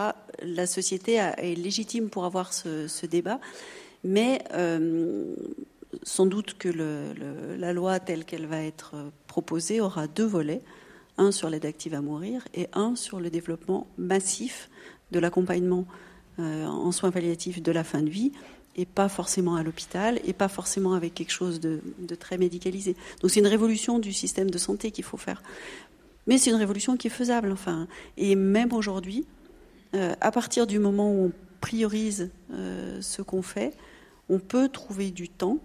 Euh, et c'est même pas forcément du temps long, c'est du ici et maintenant, mais on peut trouver du temps puisqu'on essaye, si on essaye, de ne pas le passer à faire des soins devenus inutiles. Donc le, temps, il n'est pas si absent que ça. C'est une question d'organisation, c'est une question de projet de service, c'est une question de dynamique de service, mais ça peut se faire et on peut faire beaucoup de choses, y compris d'ailleurs mourir à la maison. À titre d'exemple, au centre Léon Bérard, il y a à peu près 400 décès par an dans l'hôpital. Il y en a 300 par an en hospitalisation à domicile. Donc c'est possible en fait. Docteur Feller, là-dessus? Ah Oui, oui, je suis complètement d'accord. Vous savez, parmi les patients qui demandent l'aide active à mourir, enfin, ou le suicide assisté, il y en a 5% qui passent à l'acte. Et effectivement, je suis d'accord avec vous pour dire que cette loi, elle va augmenter la demande de soins palliatifs. Aujourd'hui, je ne pense pas que ce soit. C'est plus un problème de déséquilibre entre les hôpitaux qui font du cure et les hôpitaux qui font du care. C'est-à-dire que euh, la, fin de vie, la prise en charge de la fin de vie, elle est complètement sous-dimensionnée par rapport à, l'autre partie du système de santé qui fait du soin pur. Et comme vous dites, c'est une révolution du système de santé. Oui, je ne sais pas si c'est une révolution, mais clairement, il y a un rééquilibrage à faire euh, entre, les deux, choses. J'ai rien contre les hôpitaux qui soignent très vite, puisqu'on sait très bien que quand on fait beaucoup d'activités, on devient meilleur, donc on soigne mieux. Mais il faut aussi que de l'autre côté, on ne réduise pas la prise en charge euh, de la fin de vie à peau de chagrin, parce que si j'ai bien compris, c'est que 30% des Français, hein, qui, 30% des demandes de soins palliatifs qui sont honorées. Donc, hein, à peu près. Donc globalement, il faudrait. En plus, on, est dans une société qui vieillit. Quand on regarde la pyramide des âges, on est probablement aujourd'hui un peu plus de 10 millions de plus de 60, de plus de 60 ans. Euh, il, va y avoir quand même une demande importante sur la prise en charge de la fin de vie, et ça, on est obligé de, le regarder. Alors, l'aide active à mourir, c'est une des réponses, mais ce n'est pas la réponse, c'est quand même une des réponses, mauvaise ou pas, à un problème qui est beaucoup plus large. Mais parmi le, enfin, dans le débat qu'il y a aujourd'hui, euh, le gouvernement avance l'argument selon lequel on va sans doute euh, ouvrir la possibilité d'une aide active à mourir, mais on développe les soins palliatifs. Le développement des soins palliatifs, on a l'impression que ça fait une dizaine d'années qu'on en parle, euh, voire plus. Est-ce que vous y croyez, en fait, tout simplement? Sans, parler du débat en tant que tel, mais est-ce que vous croyez en la capacité aujourd'hui euh, du système français tel qu'il est fait de développer réellement les soins palliatifs, vu qu'on vient de, tirer le constat qu'on en a de toute façon besoin Moi, quand j'ai commencé à, travailler au Centre Lambérard en 98, on ne pouvait même pas dire le mot soins palliatifs. Euh, la première chose que m'a dit mon directeur, c'est la fin de vie, tu la fais où tu veux, mais pas à l'hôpital, parce que je ne veux pas en refaire un mouroir. Euh, quand on a développé la signalétique, on ne pouvait pas écrire soins palliatifs, on ne pouvait pas l'écrire dans le, dans le livret d'accueil. Donc les choses ont considérablement changé. C'est pas vrai qu'on n'a pas développé les soins palliatifs. Ils ont été considérablement développés. Il y a des équipes mobiles partout. Il y a des cours à la fac. Il n'y en a pas beaucoup. Mais moi, quand j'étais étudiante, c'était zéro. Aujourd'hui, il n'y en a pas beaucoup, mais il y en a un peu. Ça s'est considérablement développé dans les instituts de, de formation en soins infirmiers. Aujourd'hui, moi, on m'a laissé mettre de manière très simple un module obligatoire pour les internes d'oncologie. Enfin, c'est pas vrai qu'il se passe rien. Il y a encore du boulot, je vous l'accorde, mais c'est pas vrai qu'il ne se passe rien. Il y a peut-être un point qu'on n'a pas évoqué dans le, dans le débat, c'est qu'au au Canada, la première, euh, avant que la loi ne soit promulguée, au moment où, elle allait l'être, il y a un rapport tout à fait public qui a été euh, euh, communiqué au gouvernement qui était celui de euh, combien ça allait économiser le, fait de voter la loi sur la fin de vie. C'est à l'échelle de euh, centaines de millions euh, de, dollars américains, enfin canadiens. c'est un élément qu'on n'ose pas mettre sur le débat en France et j'ai du mal à penser qu'il soit complètement inexistant. voilà, je, jette ça comme un caillou dans le, euh, dans la mare, mais je, pense qu'il peut pas être, qu'il n'est pas absent, euh, avec l'idée que la fin de vie ça coûte cher, que le dernier kilomètre c'est comme en logistique, c'est celui qui coûte le, euh, plus cher, que le vieillissement ça coûte cher. Alors sans doute, mais ça rapporte aussi beaucoup. donc voilà, il y a vraiment des choix de société. La société fera les choix qui sont les siens, mais il y a des choix de société. Il faut je pense qu'on pose toutes les, questions qui sont posées. Ben, c'est le thème de la prochaine réunion. Euh, moi, je pense qu'on peut développer. C'est une volonté. Il faut. C'est un problème de volonté et de moyens, mais il faut déjà faire le constat du, sous-dimensionnement. Et ça, c'est pour l'instant là. C'est là où je pense que euh, parce qu'il y a eu beaucoup de choses de faites, mais ce qui est difficile à faire comprendre, c'est qu'il en reste encore beaucoup. Bruno Zévenet. Peut-être il y a une confusion, peut-être dans le grand, grand débat, on dit euh, développer les soins palliatifs et on pourrait entendre par là développer les services de soins palliatifs, développer les spécialités. Finalement, l'idéal, ce serait que ce ne soit pas une spécialité, que la culture palliative soit tellement euh, euh, diffusée euh, que finalement, ça se fasse n'importe où. Et encore, je reviens à l'exemple de l'EHPAD et du domicile. Et, moi, je pense que le défi est vraiment là.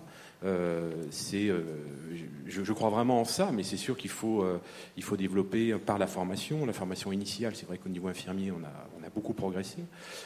médical, ben, si ça vient, tant mieux. Hein, mais y a encore. Mais en tous les cas, je pense plus à un développement d'une culture palliative dans tous les milieux, chez tous les soignants, quels qu'ils soient, plutôt que créer, à mon avis, des, excusez-moi, des spécialités. voilà. On va passer la question les questions et le micro au public. Merci, docteur. Merci, mesdames et messieurs.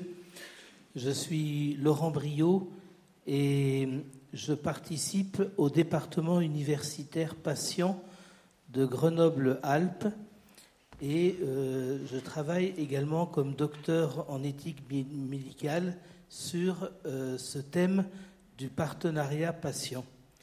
Et ce soir, je suis très heureux de vous avoir entendu. On a appris des choses extrêmement intéressantes et je vous remercie. Par contre, j'ai un grand regret, c'est qu'il n'y avait pas euh, autour de la table ronde au moins un ou une patiente. Non, c'est souvent le, débat de la fin de vie est souvent mené par des gens qui sont en bonne santé, c'est vrai. C'est une question qu'on s'est posée, qu'on n'a pas retenue.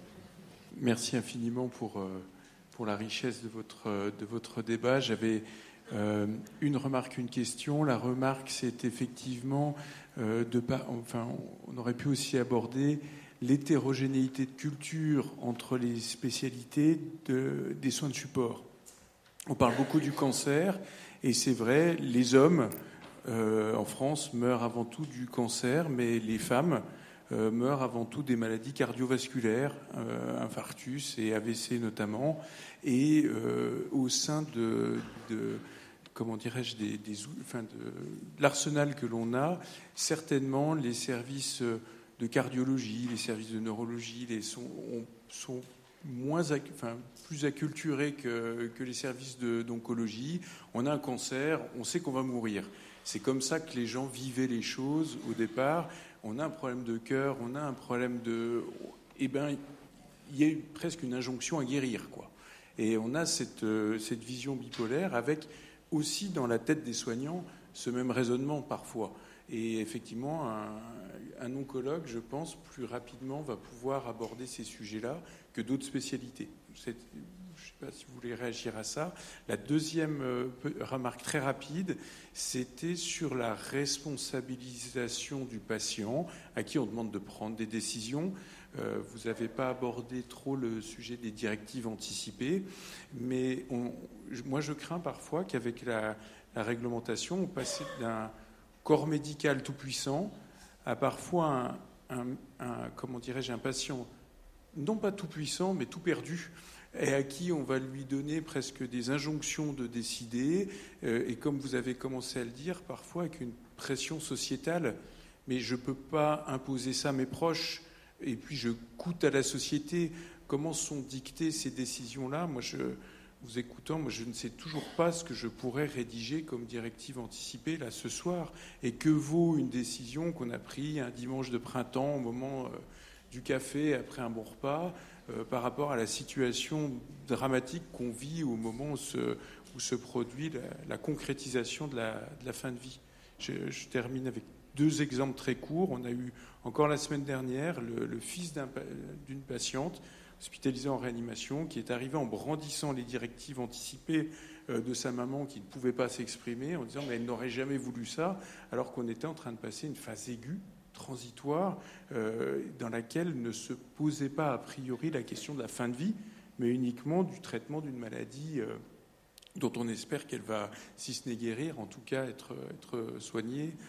C'est la première chose. Et la deuxième, j'ai eu un patient qui était absolument terrorisé, qui a vécu les pires nuits de sa vie quand il était trachéotomisé et parfaitement conscient en réanimation pour un syndrome de Guillain-Barré, parce qu'il n'avait que donc il y a une maladie qui paralyse complètement, en pleine conscience, et qui disait mais j'ai eu les, peurs les plus térébrantes de ma vie, que mes proches trouvent mon courrier de directive anticipée qui disait que je ne voulais pas de soins, euh, voilà donc. Euh, euh, alors qu'au moment où s'est concrétisée cette situation, ben, je voulais vivre moi.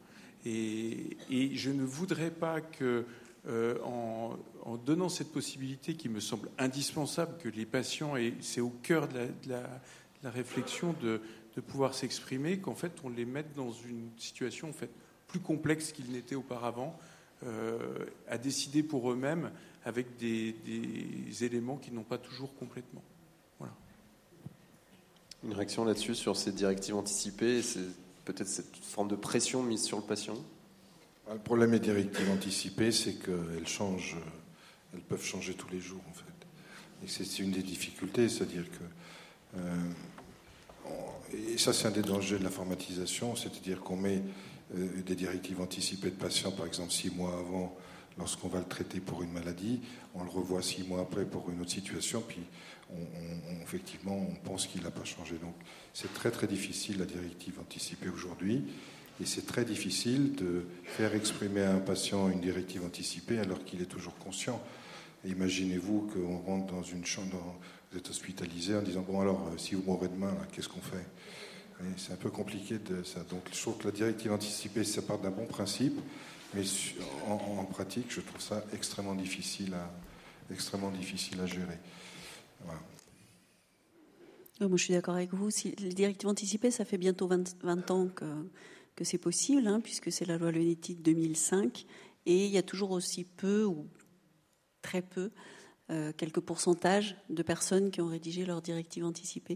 Et donc, on est toujours en train de chercher, mais pourquoi les gens ne se les approprient pas? C'est parce que c'est pas écrit comme il faut, c'est parce qu'on leur propose pas, c'est parce que, mais probablement parce que c'est un outil qui marche pas, enfin qui répond pas exactement à, ce dont on a besoin. Alors je ne sais pas exactement de quoi on a besoin, y compris moi c'est quelque chose que je propose aux patients et la plupart des, patients ne s'en saisissent pas en fait. Hein. Euh, alors une, des options c'est ce qu'on appelle en bon français euh, l'advance care planning, la prévision anticipée des soins. C'est plutôt quelque chose qui se construit au fur et à mesure. Qu'est-ce qui est aujourd'hui l'objectif des soins? Et au regard de cet objectif, qu'est-ce qu'on met en face comme niveau de soins? Euh, Et quand on a un objectif de guérison, ben, on a un niveau de soins qui est très élevé, qui est de réanimation maximale, etc. Et puis finalement, euh, la situation se fragilise, on est moins bien. Qu'est-ce qu'on ce qu'on va discuter ensemble euh, sur le niveau J'ai encore fait ça aujourd'hui avec un, vieux monsieur quel type de soins a du sens aujourd'hui? Et puis demain euh, c'est quoi les choses qui sont importantes pour vous? C'est quoi ce qui est prioritaire? Donc c'est quelque chose de plus évolutif on ne sait pas encore bien le faire euh, en France. Il se pourrait que ça fasse partie des choses aussi euh, à imaginer dans la nouvelle loi. Enfin je l'espère en tout cas ça a été discuté. Mais quelque chose de, plus continu, de plus progressif, et plutôt qu'est-ce qu'on met comme type de soins au regard des objectifs qu'on a aujourd'hui? Plutôt qu'un truc euh, on-off, blanc ou noir, euh, qui correspond un peu des fois à la façon dont sont posés les sondages d'ailleurs. Si vous étiez dans une situation où les soins ne sont faits que pour maintenir artificiellement la vie, est-ce que vous voulez qu'on les continue? Bah, Globalement non. Enfin, et j'espère que les médecins ne les continuent pas dans ce cas-là, enfin, puisqu'ils sont tenus par la loi à ne pas faire d'obstination déraisonnable. Donc c'est quelque chose de tellement plus subtil que je ne sais pas. Euh, voilà, c'est quelque chose qui se construit au fur et à mesure de, la relation, quoi. Mais évidemment, de manière, euh, enfin avec une participation e-, extrêmement euh, centrale du patient pour le coup. Oui, c'est ce que disait aussi Adrien, c'est qu'il y a des phases aiguës qui peuvent paraître dramatiques, et puis on, pense, le corps médical pense que euh, la phase aiguë va passer, et donc va, effectivement traité malgré la directive anticipée. C'est ce qui, c'est ce qui t'est arrivé. Je voulais juste revenir aussi sur la première remarque qu'il a fait sur l'organisation collective un petit peu de la pluridisciplinarité. Ce qu'il faut voir aujourd'hui, c'est que le plan cancer qui organisait les réunions de concertation, de la pluridisciplinarité et les soins de support, le plan cancer 2003, il fait quand même tache d'huile. C'est-à-dire qu'on voit aujourd'hui d'autres spécialités, comme la gastroentérologie, comme la chirurgie fonctionnelle pelvienne, comme la neurologie, qui s'organisent sur le modèle aussi de la pluridisciplinarité. Alors c'est sûr que la cardiologie un petit peu moins, mais il y a quand même, quand même un certain nombre de spécialités et de grands domaines médicaux qui s'organisent de la même façon en pluridisciplinarité. Et je vois de moins en moins quand même de décisions individuelles, médicales individuelles. Mais bon, on pourra en reparler. Question ici. Bonsoir. Euh, je vous remercie d'abord pour la qualité des échanges, mais surtout par votre authenticité et par euh, les nuances que vous apportez. Euh, je voulais vous poser une question sur euh, la question des émotions dans le soin. Vous, on parle. hein, alors, tout d'abord, euh, j'ai beaucoup aimé la manière dont vous parlez de la manière dont la mort s'invite dans la relation soignant-soigné, sur le fait qu'effectivement, on ne peut pas parler juste du moment prémortem, mais qu'il s'agit, quand on annonce une maladie incurable, euh, la mort est d'emblée présente et fait partie de la relation de soins. Vous parlez effectivement du coût d'un point de vue euh, économique, mais qu'est-ce qu'il en est pour vous du coût émotionnel euh, pour les soignants? Parce qu'on sait qu'effectivement l'annonce d'une pathologie à pronostic défavorable, hein, mortel, est un bouleversement autant pour celui qui annonce que pour, euh, que pour le patient. Donc il va y avoir euh, des émotions qui vont s'engager très très tôt dans le soin et des émotions qu'on appelle plutôt des émotions négatives, hein. la tristesse, euh, la colère certainement, le dégoût peut-être, la question de la peur. Et comment tout ça s'engage, comment tout ça va se pondérer finalement au cours de la relation quand ça dure, parce qu'effectivement, vous l'avez bien dit, ça peut être un an, ça peut être plus. Et là, on ne demande rien. C'est quel est le coût émotionnel aussi pour les soignants, c'est-à-dire pour les médecins, pour les infirmières infirmiers, pour les aides-soignantes aussi qui sont là et qui vont assumer justement beaucoup de ce côté-là parce qu'il leur en est beaucoup dit. Et la, la question qu'on peut se poser, c'est aussi, c'est-à-dire que toutes les émotions, elles sont véhiculées par l'empathie. On sait que l'empathie, justement, est quelque et ce qui va permettre une relation de qualité. Le fait de pouvoir reconnaître qu'un patient souffre, qu'on valide émotionnellement, etc., etc. Mais tout ça, ça a un coût. Le coût, on le connaît. C'est la question du burn-out, c'est la question de la fatigue compassionnelle, hein, le moment où du coup on n'en peut plus de, de pouvoir accompagner et de se sentir impuissant et de s'affronter, de se confronter vraiment à la douleur euh, de, toute la vie, hein, vraiment euh, dans, ces maladies incurables. Voilà, je voulais avoir votre avis euh, sur, sur cette question-là. Oui, c'est un point très important et c'est un point qui est relativement absent de la formation médicale. Un peu plus, je pense, de la formation euh, soignant, mais très peu de la formation médicale. Euh, apprendre à reconnaître ses propres émotions, le fait même qu'il y en ait, euh, qu'elles existent, qu'elles peuvent être éventuellement... Euh, euh, ça peut être de la tristesse en effet, mais ça, peut être de l'agressivité aussi. Enfin, ça peut être ça, peut se retourner sous forme de mouvements agressifs si on les si on les identifie pas. et ensuite d'apprendre à reconnaître ce que l'on dans l'empathie, c'est le fait de pouvoir percevoir ce que ressent l'autre mais en étant conscient que c'est lui qui le ressent et pas moi. Euh, or, ça, on l'apprend assez. On l'apprend pas aux médecins non plus. On l'apprend aux soignants, mais on l'apprend pas aux, aux, médecins non plus, ou, du moins peu. Euh, c'est aussi quelque chose qu'on essaye de, développer, mais pas suffisamment. Et ensuite, des espaces où parler de ça, où prendre du recul vis-à-vis -vis de ça, il n'y en a pas beaucoup. Alors, ça fait partie de la culture des soins palliatifs. Pour le coup, toutes les équipes de soins palliatifs ont des supervisions mais c'est très peu répandu chez les, le reste de, des professions soignantes, plus maintenant chez les, paramédicaux. Alors, au centre Lambérard, tous les soignants ont accès à des groupes d'analyse de pratique, tous, mais pas les médecins. Et ça, c'est vraiment. J'ai tiré la sonnette d'alarme en disant enfin, pourquoi pas les médecins? Non, mais on va faire d'abord pour les soignants, ok. Mais et les médecins? Donc, les médecins de soins palliatifs et douleurs ont accès à une supervision, mais pas les autres. Et donc, on met en place depuis quelques années des, groupes pour discuter de ça euh, chez les jeunes médecins, euh, chez les internes et chez les jeunes médecins. Ça marche qu'à moitié, parce qu'on n'a tellement pas appris aux médecins à, observer ce qu'ils ressentent et à le travailler pour en faire un outil de travail, pas pour en faire un, du nombrilisme ou je sais pas quoi, pour en faire un outil de travail. Donc je pense qu'il y a un gros, gros travail à faire de ce côté-là. Euh, alors, contrairement peut-être à, à, une idée reçue, moi qui fréquente beaucoup de mes collègues, les collègues les plus épanouis que je rencontre, c'est ceux qui travaillent en soins palliatifs. Euh, donc, je pense que c'est peut-être une idée reçue de se dire on est confronté à, la souffrance et à la fin de vie et on doit forcément souffrir. Euh, si encore une fois on a du sens dans son travail, euh, et puis je peux vous dire que les patients ils vous apportent tellement, les, les, familles vous apportent tellement, vous remercie pour pour un café, mais de façon décuplée. Donc, je pense que ça c'est important. Et effectivement, les compétences émotionnelles se travaillent un peu nous en, en IFSI. alors, je pense pas qu'il y ait d'émotions négatives, moi. Je pense que toutes les émotions sont, à prendre. Euh, et entre autres, au retour de chaque stage, il y a un suivi pédagogique individuel avec un formateur euh, où l'émotion, euh, et ça je peux vous le dire, elle est bien présente.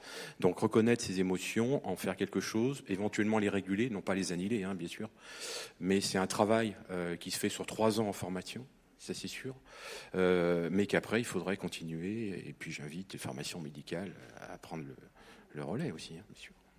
Euh, sur l'aspect émotionnel, je pense que euh, l'aspect émotionnel ne sera jamais maîtrisé si tout l'entourage du patient n'a pas le même niveau d'information. C'est-à-dire que ça, c'est un des problèmes, c'est-à-dire qu'il peut y avoir des, entretiens avec des médecins, des entretiens avec des soins de support, avec euh, enfin, tout ce qui gravite autour du patient, qui ne sont pas forcément reportés. Et moi, les difficultés que j'ai ressenties notamment avec le personnel infirmier par rapport vis-à-vis d'un patient euh, dont la fin était proche, c'était que qu'est-ce qu'il sait quoi? Comment, qu'est-ce que je dois lui dire? Qu'est-ce que ce patient sait? Qu'est-ce que le médecin lui a dit? Et, souvent, on a effectivement des demandes des, des, cadres ou des infirmiers qui demandent à ce qu'on mette bien dans le dossier médical ce qu'on leur a vraiment dit. Et si on avait tous le même niveau d'information, médecins, soignants, euh, et tout ça, ça irait déjà un petit peu, ce serait un petit peu plus facile sur le plan émotionnel. Sur l'autre euh, point, sur l'empathie, je vais vous choquer. Euh, je m'en méfie. Je me méfie de l'empathie parce que pour moi, l'empathie, c'est s'identifier un petit peu à l'autre et ça peut amener à faire des bêtises. Je, je pense qu'il ne faut pas s'identifier à ce que ressent le patient. C'est aussi, c'est j'ai dit tout à l'heure, c'est un peu, excusez-moi, c'est un peu méchant, un peu trivial, c'est, mais je pense qu'il faut, c'est de la sollicitude qu'il faut, c'est-à-dire que c'est l'écoute. Il faut apprendre à décoder ce qu'il nous dit, et ça, c'est pas l'empathie qui va apprendre, qui va nous l'apprendre, qui va nous le faire comprendre si on s'identifie à lui, parce que forcément, on n'a pas la même écoute quand on est empathique et, et, quand on fait preuve de sollicitude. Et je pense qu'on on sera beaucoup plus efficace si on écoute plus que si on s'identifie. Je suis peut-être un peu choquant.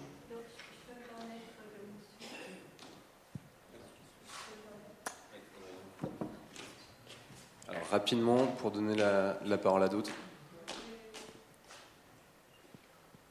Alors justement, il y a différents niveaux. Hein. Enfin, on parle. Il y a la contagion émotionnelle, c'est celle dont on peut se méfier. Hein. Mais l'empathie, c'est quand même un petit peu différent, au sens où c'est quand même la capacité aussi à pouvoir se représenter le monde interne de l'autre. Et c'est là-dessus, hein, finalement, que ça passe. Et je trouve que vous l'aviez bien dit dans la différence entre le cure et le care, c'est-à-dire que la médecine a appris à se méfier finalement des émotions. C'est-à-dire pour que ça passe par euh, le cortex préfrontal, je veux dire les connaissances, s'il y a trop d'émotions, le diagnostic sera certainement mauvais. Hein. Euh, les gestes techniques peuvent être aussi eux-mêmes affectés. mais dans la relation ensuite, c'est vrai que les études montrent qu'il y a plutôt des effets extrêmement positifs. La, question euh, un petit peu particulière que je me posais, c'est finalement, lorsqu'on peut penser d'abord qu'on va sélectionner quand même dans la population médicale des personnes plutôt empathiques, hein, euh, d'une manière générale. Qu'est-ce qui peut se passer lorsqu'un soignant va se retrouver justement là où habituellement il, va répondre de manière positive aux attentes du patient? Lorsque ce patient lui demande justement un geste vis-à-vis duquel il est lui-même opposé, et qu'est-ce que ça peut avoir comme conséquence justement dans la relation de soins avec ce patient-là et puis d'autres patients qui peuvent poser la même question En gros, c'est la question de la cohérence, euh, finalement. Euh, oui, parce entre le professionnel et euh, l'homme ou la femme derrière, euh, derrière ce professionnel. Vous voulez dire comment, comment on peut se trouver, euh, modifier la, la, relation si le, la demande du patient vient en contradiction avec les valeurs de, du soignant? C'est ça, que, c'est ça que vous vouliez dire? Oui, c'est une, alors, c'est une question centrale euh, et qu'on rencontre déjà euh, avec les questions de sédation, parce que et qu'on a rencontré aussi avec la question des antalgiques à l'époque où on pensait qu'utiliser des antalgiques ça allait précipiter la fin de vie des patients. Moi, j'ai connu l'époque où interne, une infirmière de nuit a refusé d'appliquer ma prescription parce qu'elle pensait que j'allais tuer le patient avec la prescription de morphine que, j'avais faite euh, à l'époque. Donc ces questions-là existent, elles existent déjà et elles sont relativement peu identifiées. Vous disiez tout à l'heure qu'il fallait qu'on revienne à la question des valeurs. Euh, c'est pas quelque chose dont on parle facilement euh, à l'hôpital des valeurs qui nous sont communes, celles qui nous différencient, euh, etc. Après, la, question d'un changement de loi et de comment les gens vont se positionner et vont pouvoir travailler avec ça, c'est encore une, autre question.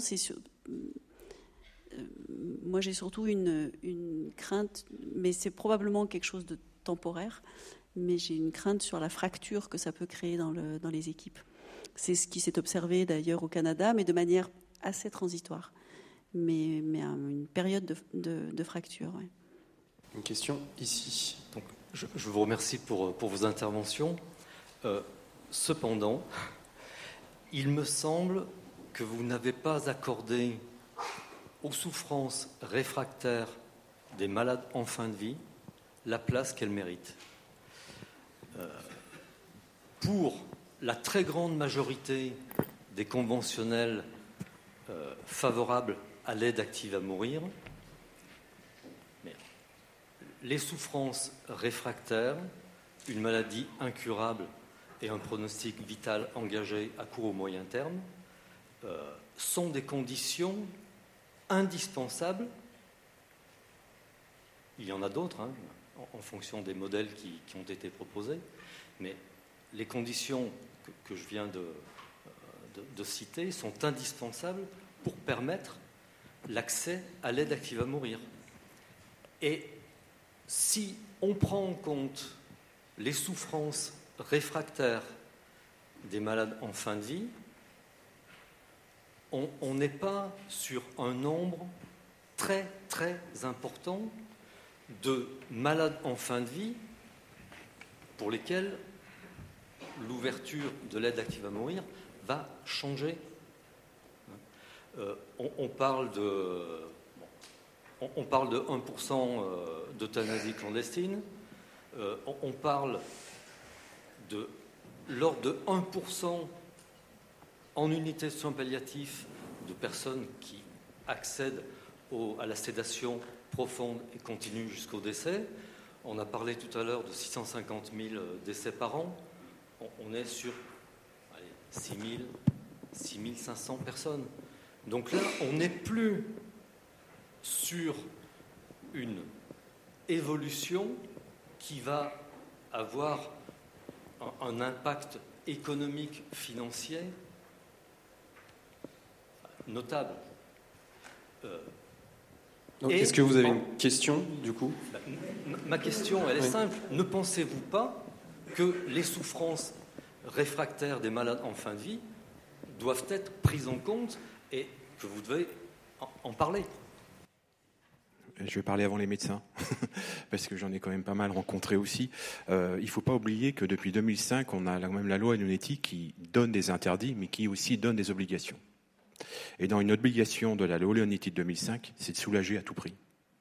Ça, c'est pas forcément rappelé. Euh, soulager, j'ai presque envie de dire comme quelqu'un coûte que coûte. Euh, c'est la théorie du double effet. Euh, l'effet attendu, l'effet bon et l'effet mauvais. Et si l'effet mauvais n'est pas forcément peut être provoqué si l'effet bon est attendu, c'est-à-dire concrètement, concrètement, tout mettre en place pour soulager et prendre le risque de soulager. Ça, c'est quand même dans la loi. Donc c'est vrai que les douleurs réfractaires, je suis d'accord, elles ne concernent peut-être pas énormément, un gros pourcentage, mais moi, de mon expérience, et je vais laisser la parole au médecin, mais je pense que euh, si on était bien dans cette optique de soulager à tout prix, quitte à prendre des risques, dans un contexte très précis de fin de vie, on est d'accord, hein, une douleur réfractaire euh, en fin de vie, euh, je pense qu'on pourrait soulager encore plus et mieux. On a quand même des moyens maintenant, je pense à la douleur, où on répond quand même très très bien. Voilà, je vais laisser la parole au médecin. On n'a pas abordé effectivement les critères d'application de la loi de la sédation profonde et continue, dans la loi Leonetti. on n'a pas non plus abordé les critères de l'aide active à mourir. personne pour l'instant, personne pour l'instant en parle. On pense que c'est les mêmes, mais ce sera probablement pas les mêmes, on ne sait pas. La souffrance réfractaire, on n'en a pas parlé parce que c'était implicite hein, dans, la. Ce sont des critères qui sont qu'on doit avoir pour l'application de la loi Ce C'est pas le plus facile, je suis d'accord. Euh, peut-être dans ce que vous dites, la, première chose, c'est euh, reconnaître l'ampleur de la difficulté de ce que vivent les personnes en face de nous. Et ça, je suis d'accord avec vous. Il y a un danger de banalisation de notre part, parce que c'est le quotidien, et puis surtout parce que c'est tellement difficile à voir qu'on ne veut pas le voir. Donc ça, euh, commencer par dire que celui qui fait une demande d'aide active à mourir souffre de manière intense, je ne peux que, que aller dans, dans votre sens. Je pense qu'on sous-estime tout le temps ce que vivent les personnes euh, en face de nous, c'est certain. Après, la question, euh, vous avez dit souffrance réfractaire, vous avez dit douleur réfractaire. C'est très difficile de définir la, souffrance réfractaire. Dans tous les pays où l'euthanasie ou le suicide assisté sont autorisés, ça n'est pas la douleur réfractaire qui fait la demande d'euthanasie c'est la souffrance au sens euh, existentiel, au sens du sentiment d'indignité, au sens de la perte de sens. Et ça, c'est très difficile euh, à, mesurer, euh, à évaluer. Toutes les situations que je rencontre de douleur réfractaire, c'est mon métier, hein, la douleur rebelle, en général ne conduisent pas à une demande d'euthanasie. Je suis assez étonnée de, l'ampleur de ce que vivent certaines personnes qui pourtant ne, sont pas dans ces demandes-là. Et toutes les demandes de sédation profonde et continue que j'ai rencontrées, pas tant que ça, mais toutes celles que j'ai rencontrées, sont en fait des demandes d'euthanasie. Les, personnes ne demandent pas à dormir, elles demandent que ça s'arrête. Euh, mais euh, elles, demandent que ça s'arrête parce que le, euh, le sens, la, perspective, le fait d'être un, poids leur est insupportable. Et ça, comment on définit que c'est réfractaire, que c'est pas réfractaire? C'est très très difficile. C'est pour ça que la question de qui est concerné par ça, si c'est les, les, gens qui ont des douleurs rebelles, il y en a peu, heureusement. Il y a des gens qui souffrent, hein, mais c'est pas des douleurs rebelles, c'est qu'ils n'ont pas accès au soulagement euh, correct. C'est pas du tout la même chose. Hein les douleurs réfractaires, c'est les gens qui souffrent malgré la mise en œuvre de, tout ce qu'on peut faire. Ça, c'est assez peu, euh, ce sera un tout petit nombre. Mais quand on observe ce qui se passe dans les, pays autour, c'est pas ça la demande d'euthanasie, et c'est pas ça qui est observé, par exemple, euh, au Canada. Euh, c'est pas ça qui est observé en Belgique. Et donc, voilà, qui ça concerne? Comment? Pourquoi? Qu'est-ce que c'est qu'une souffrance existentielle? Qu'est-ce que c'est qu'une souffrance réfractaire? C'est des questions extrêmement difficiles. Alors, qu'il faille les entendre, c'est absolument, euh, absolument indispensable. Mais je vais peut-être vous choquer en revendiquant, moi aussi, un droit à l'impuissance, voire un devoir d'impuissance. Je pense que mettre dans les mains des médecins une réponse à tout, c'est pas du tout redonner le, pouvoir aux patients. Hein c'est mettre dans les mains des médecins un, pouvoir démesuré. Mais c'est un point de vue que je pose un peu extrême pour le, pour le débat. J'ai une dernière question, plus sur une remarque sur euh, l'entourage. Souvent, on, a tendance à, à, penser que le patient a mal ou que le patient est mal. Et de temps en temps, c'est le regard aussi de l'entourage qui, n'arrive pas en fait à supporter euh, ce que vit euh, finalement son proche. Et voilà, c'est plus une remarque sur quelle place l'entourage a réellement et est-ce que parfois il est soit suffisamment écouté, soit trop écouté pour le voir un peu de temps en temps en réanimation. C'est pas toujours très simple de voir, euh, de laisser l'entourage euh, prendre le dessus dans les soins euh, parce qu'en fait ils supportent pas l'idée d'un arrêt de soins finalement parce que c'est trop c'est trop violent, c'est trop rapide pour eux et que ça leur convient pas, entre guillemets.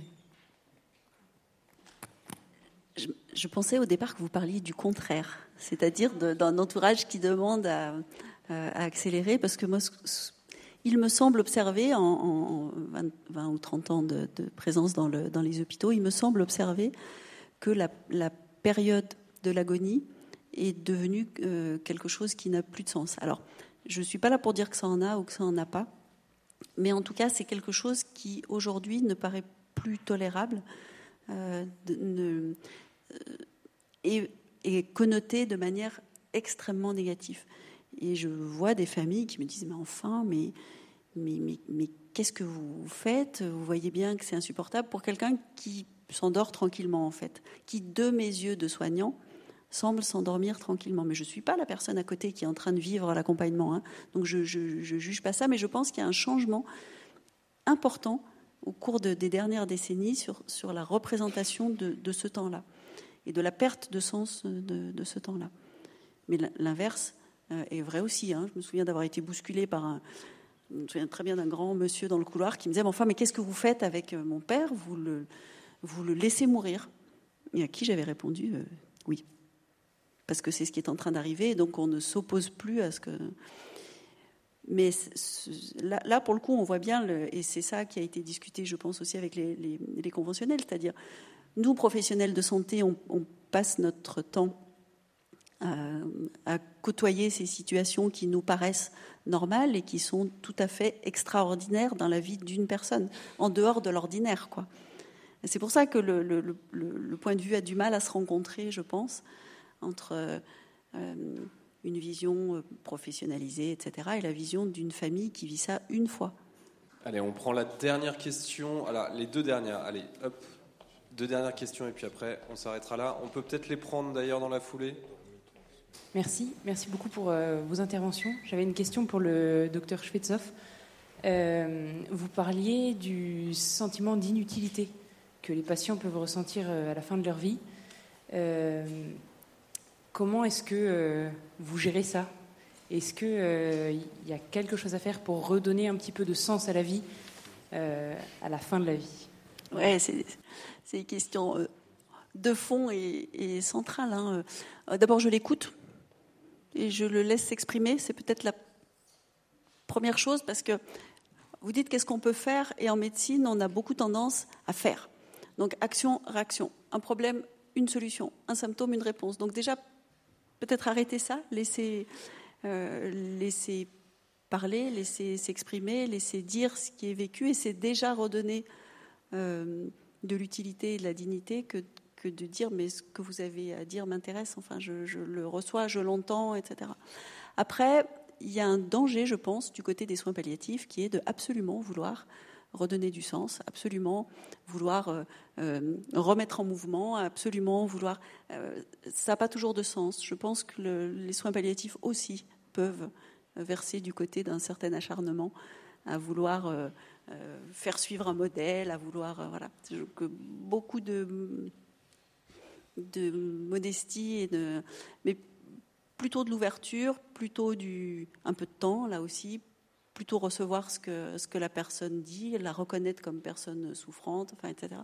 Et ça laisse petit à petit le champ, si c'est possible, si elle le souhaite, si elle s'en saisit, etc., euh, de reprendre un tout petit peu de, de j'allais dire, de confiance en soi, et, nous d'ailleurs de confiance en elle, dans sa capacité euh, à avancer encore, en fait, à mettre un, un, pied devant l'autre, même en restant dans le lit, euh, encore.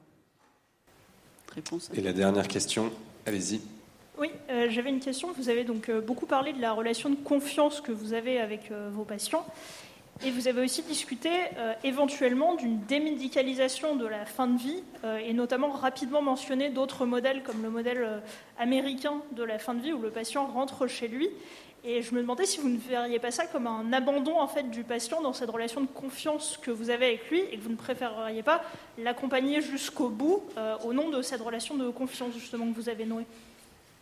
Et comment vous verrez en fait une fin de vie euh, réalisée bah, soit par une association comme en Suisse, soit à domicile par le patient seul, mais sans présence dans un corps médical? C'est une grande question euh, qui, est, qui est débattue aujourd'hui. Et qui a été débattue d'ailleurs, euh, ça a beaucoup fait discuter le, monde des soins palliatifs du Canada, qui est de dire mais si, si donner la mort n'est pas un soin, comme dit l'ASFAP, alors, euh, comment on fait pour être euh, là jusqu'à la fin? Euh, Comment on assure un non-abandon si voilà. Donc, c'est des questions centrales. la plupart des unités de soins palliatifs au Canada avaient le souhait de, que ne soient pas réalisées dans les unités les euthanasies une fois qu'elles ont été possibles. Pratiquement plus d'unités de soins palliatifs au, Canada qui ne, ne, donnent pas accès. Euh, non pas parce qu'elles le souhaitent, mais parce que il n'y a pas d'autres possibilités euh, euh, sur le territoire. En fait, il n'y a pas d'autres endroits possibles. Mais là aussi, ça, provoque des déchirements d'équipes. Entre celui qui veut, celui qui veut pas, qui dans certaines équipes c'est celui qui veut qui va être stigmatisé comme le méchant, et puis dans d'autres équipes c'est celui qui veut pas qui va être stigmatisé comme le lâche. Donc c'est des choses auxquelles il va falloir euh, faire face si, la loi change, et dont, auxquelles j'ai pas la réponse. Oui, c'est une question centrale. Hein. Ça permet aussi d'autres, euh, au Canada, ça permet aussi de ritualiser permet de ritualiser le départ, ce qui n'est pas le cas d'une, d'une, fin de vie en chambre d'hôpital. Euh, moi, j'ai assisté à un congrès il y a 15 jours sur Lyon, un congrès de soins palliatifs. Il était présent un médecin suisse, non, un médecin français formé en soins palliatifs qui travaillait en Suisse. Et donc, il a fait le défi d'aller travailler dans un pays où la loi autorise le, suicide assisté, avec la présence euh, d'associations euh, qui accompagnent, enfin qui accompagnent, oui, euh, les, patients jusqu'au décès. Donc, il, nous expliquait qu'en fait, il est arrivé, c'était très polarisé, c'était vraiment la guerre des tranchées entre entre les soins palliatifs et puis les associations. Et finalement, ils se sont posé la question, ils se sont dit, mais et le patient dans tout ça? Euh, s'il est, s'il est écartelé entre deux, euh, deux, dogmes comme ça qui s'opposent. Euh, donc en fait, lui, il était de culture palliative et sans renoncement à tous ses idéaux de soins. Mais en fait, à un moment, ils se sont dit, il faut qu'on se parle. Et parce qu'un patient peut bénéficier de soins palliatifs et avoir le souhait de soins palliatifs, et avoir fait aussi une démarche d'aide active à mourir. Donc voilà, je pense que là, moi, ça, m'a beaucoup fait réfléchir à, l'avenir de, nos soins, parce que, si c'est ce qui arrive, c'est ce qu'il faudra faire. Il faudra quand même, euh, voilà, on va pas polariser tout le temps. Euh, c'est bien qu'on discute, c'est bien qu'on débatte, mais à un moment, le patient, il est au centre. Donc il ne faut pas qu'il soit victime de ça. Merci à tous les trois. Je crois qu'on peut vous applaudir pour cette soirée.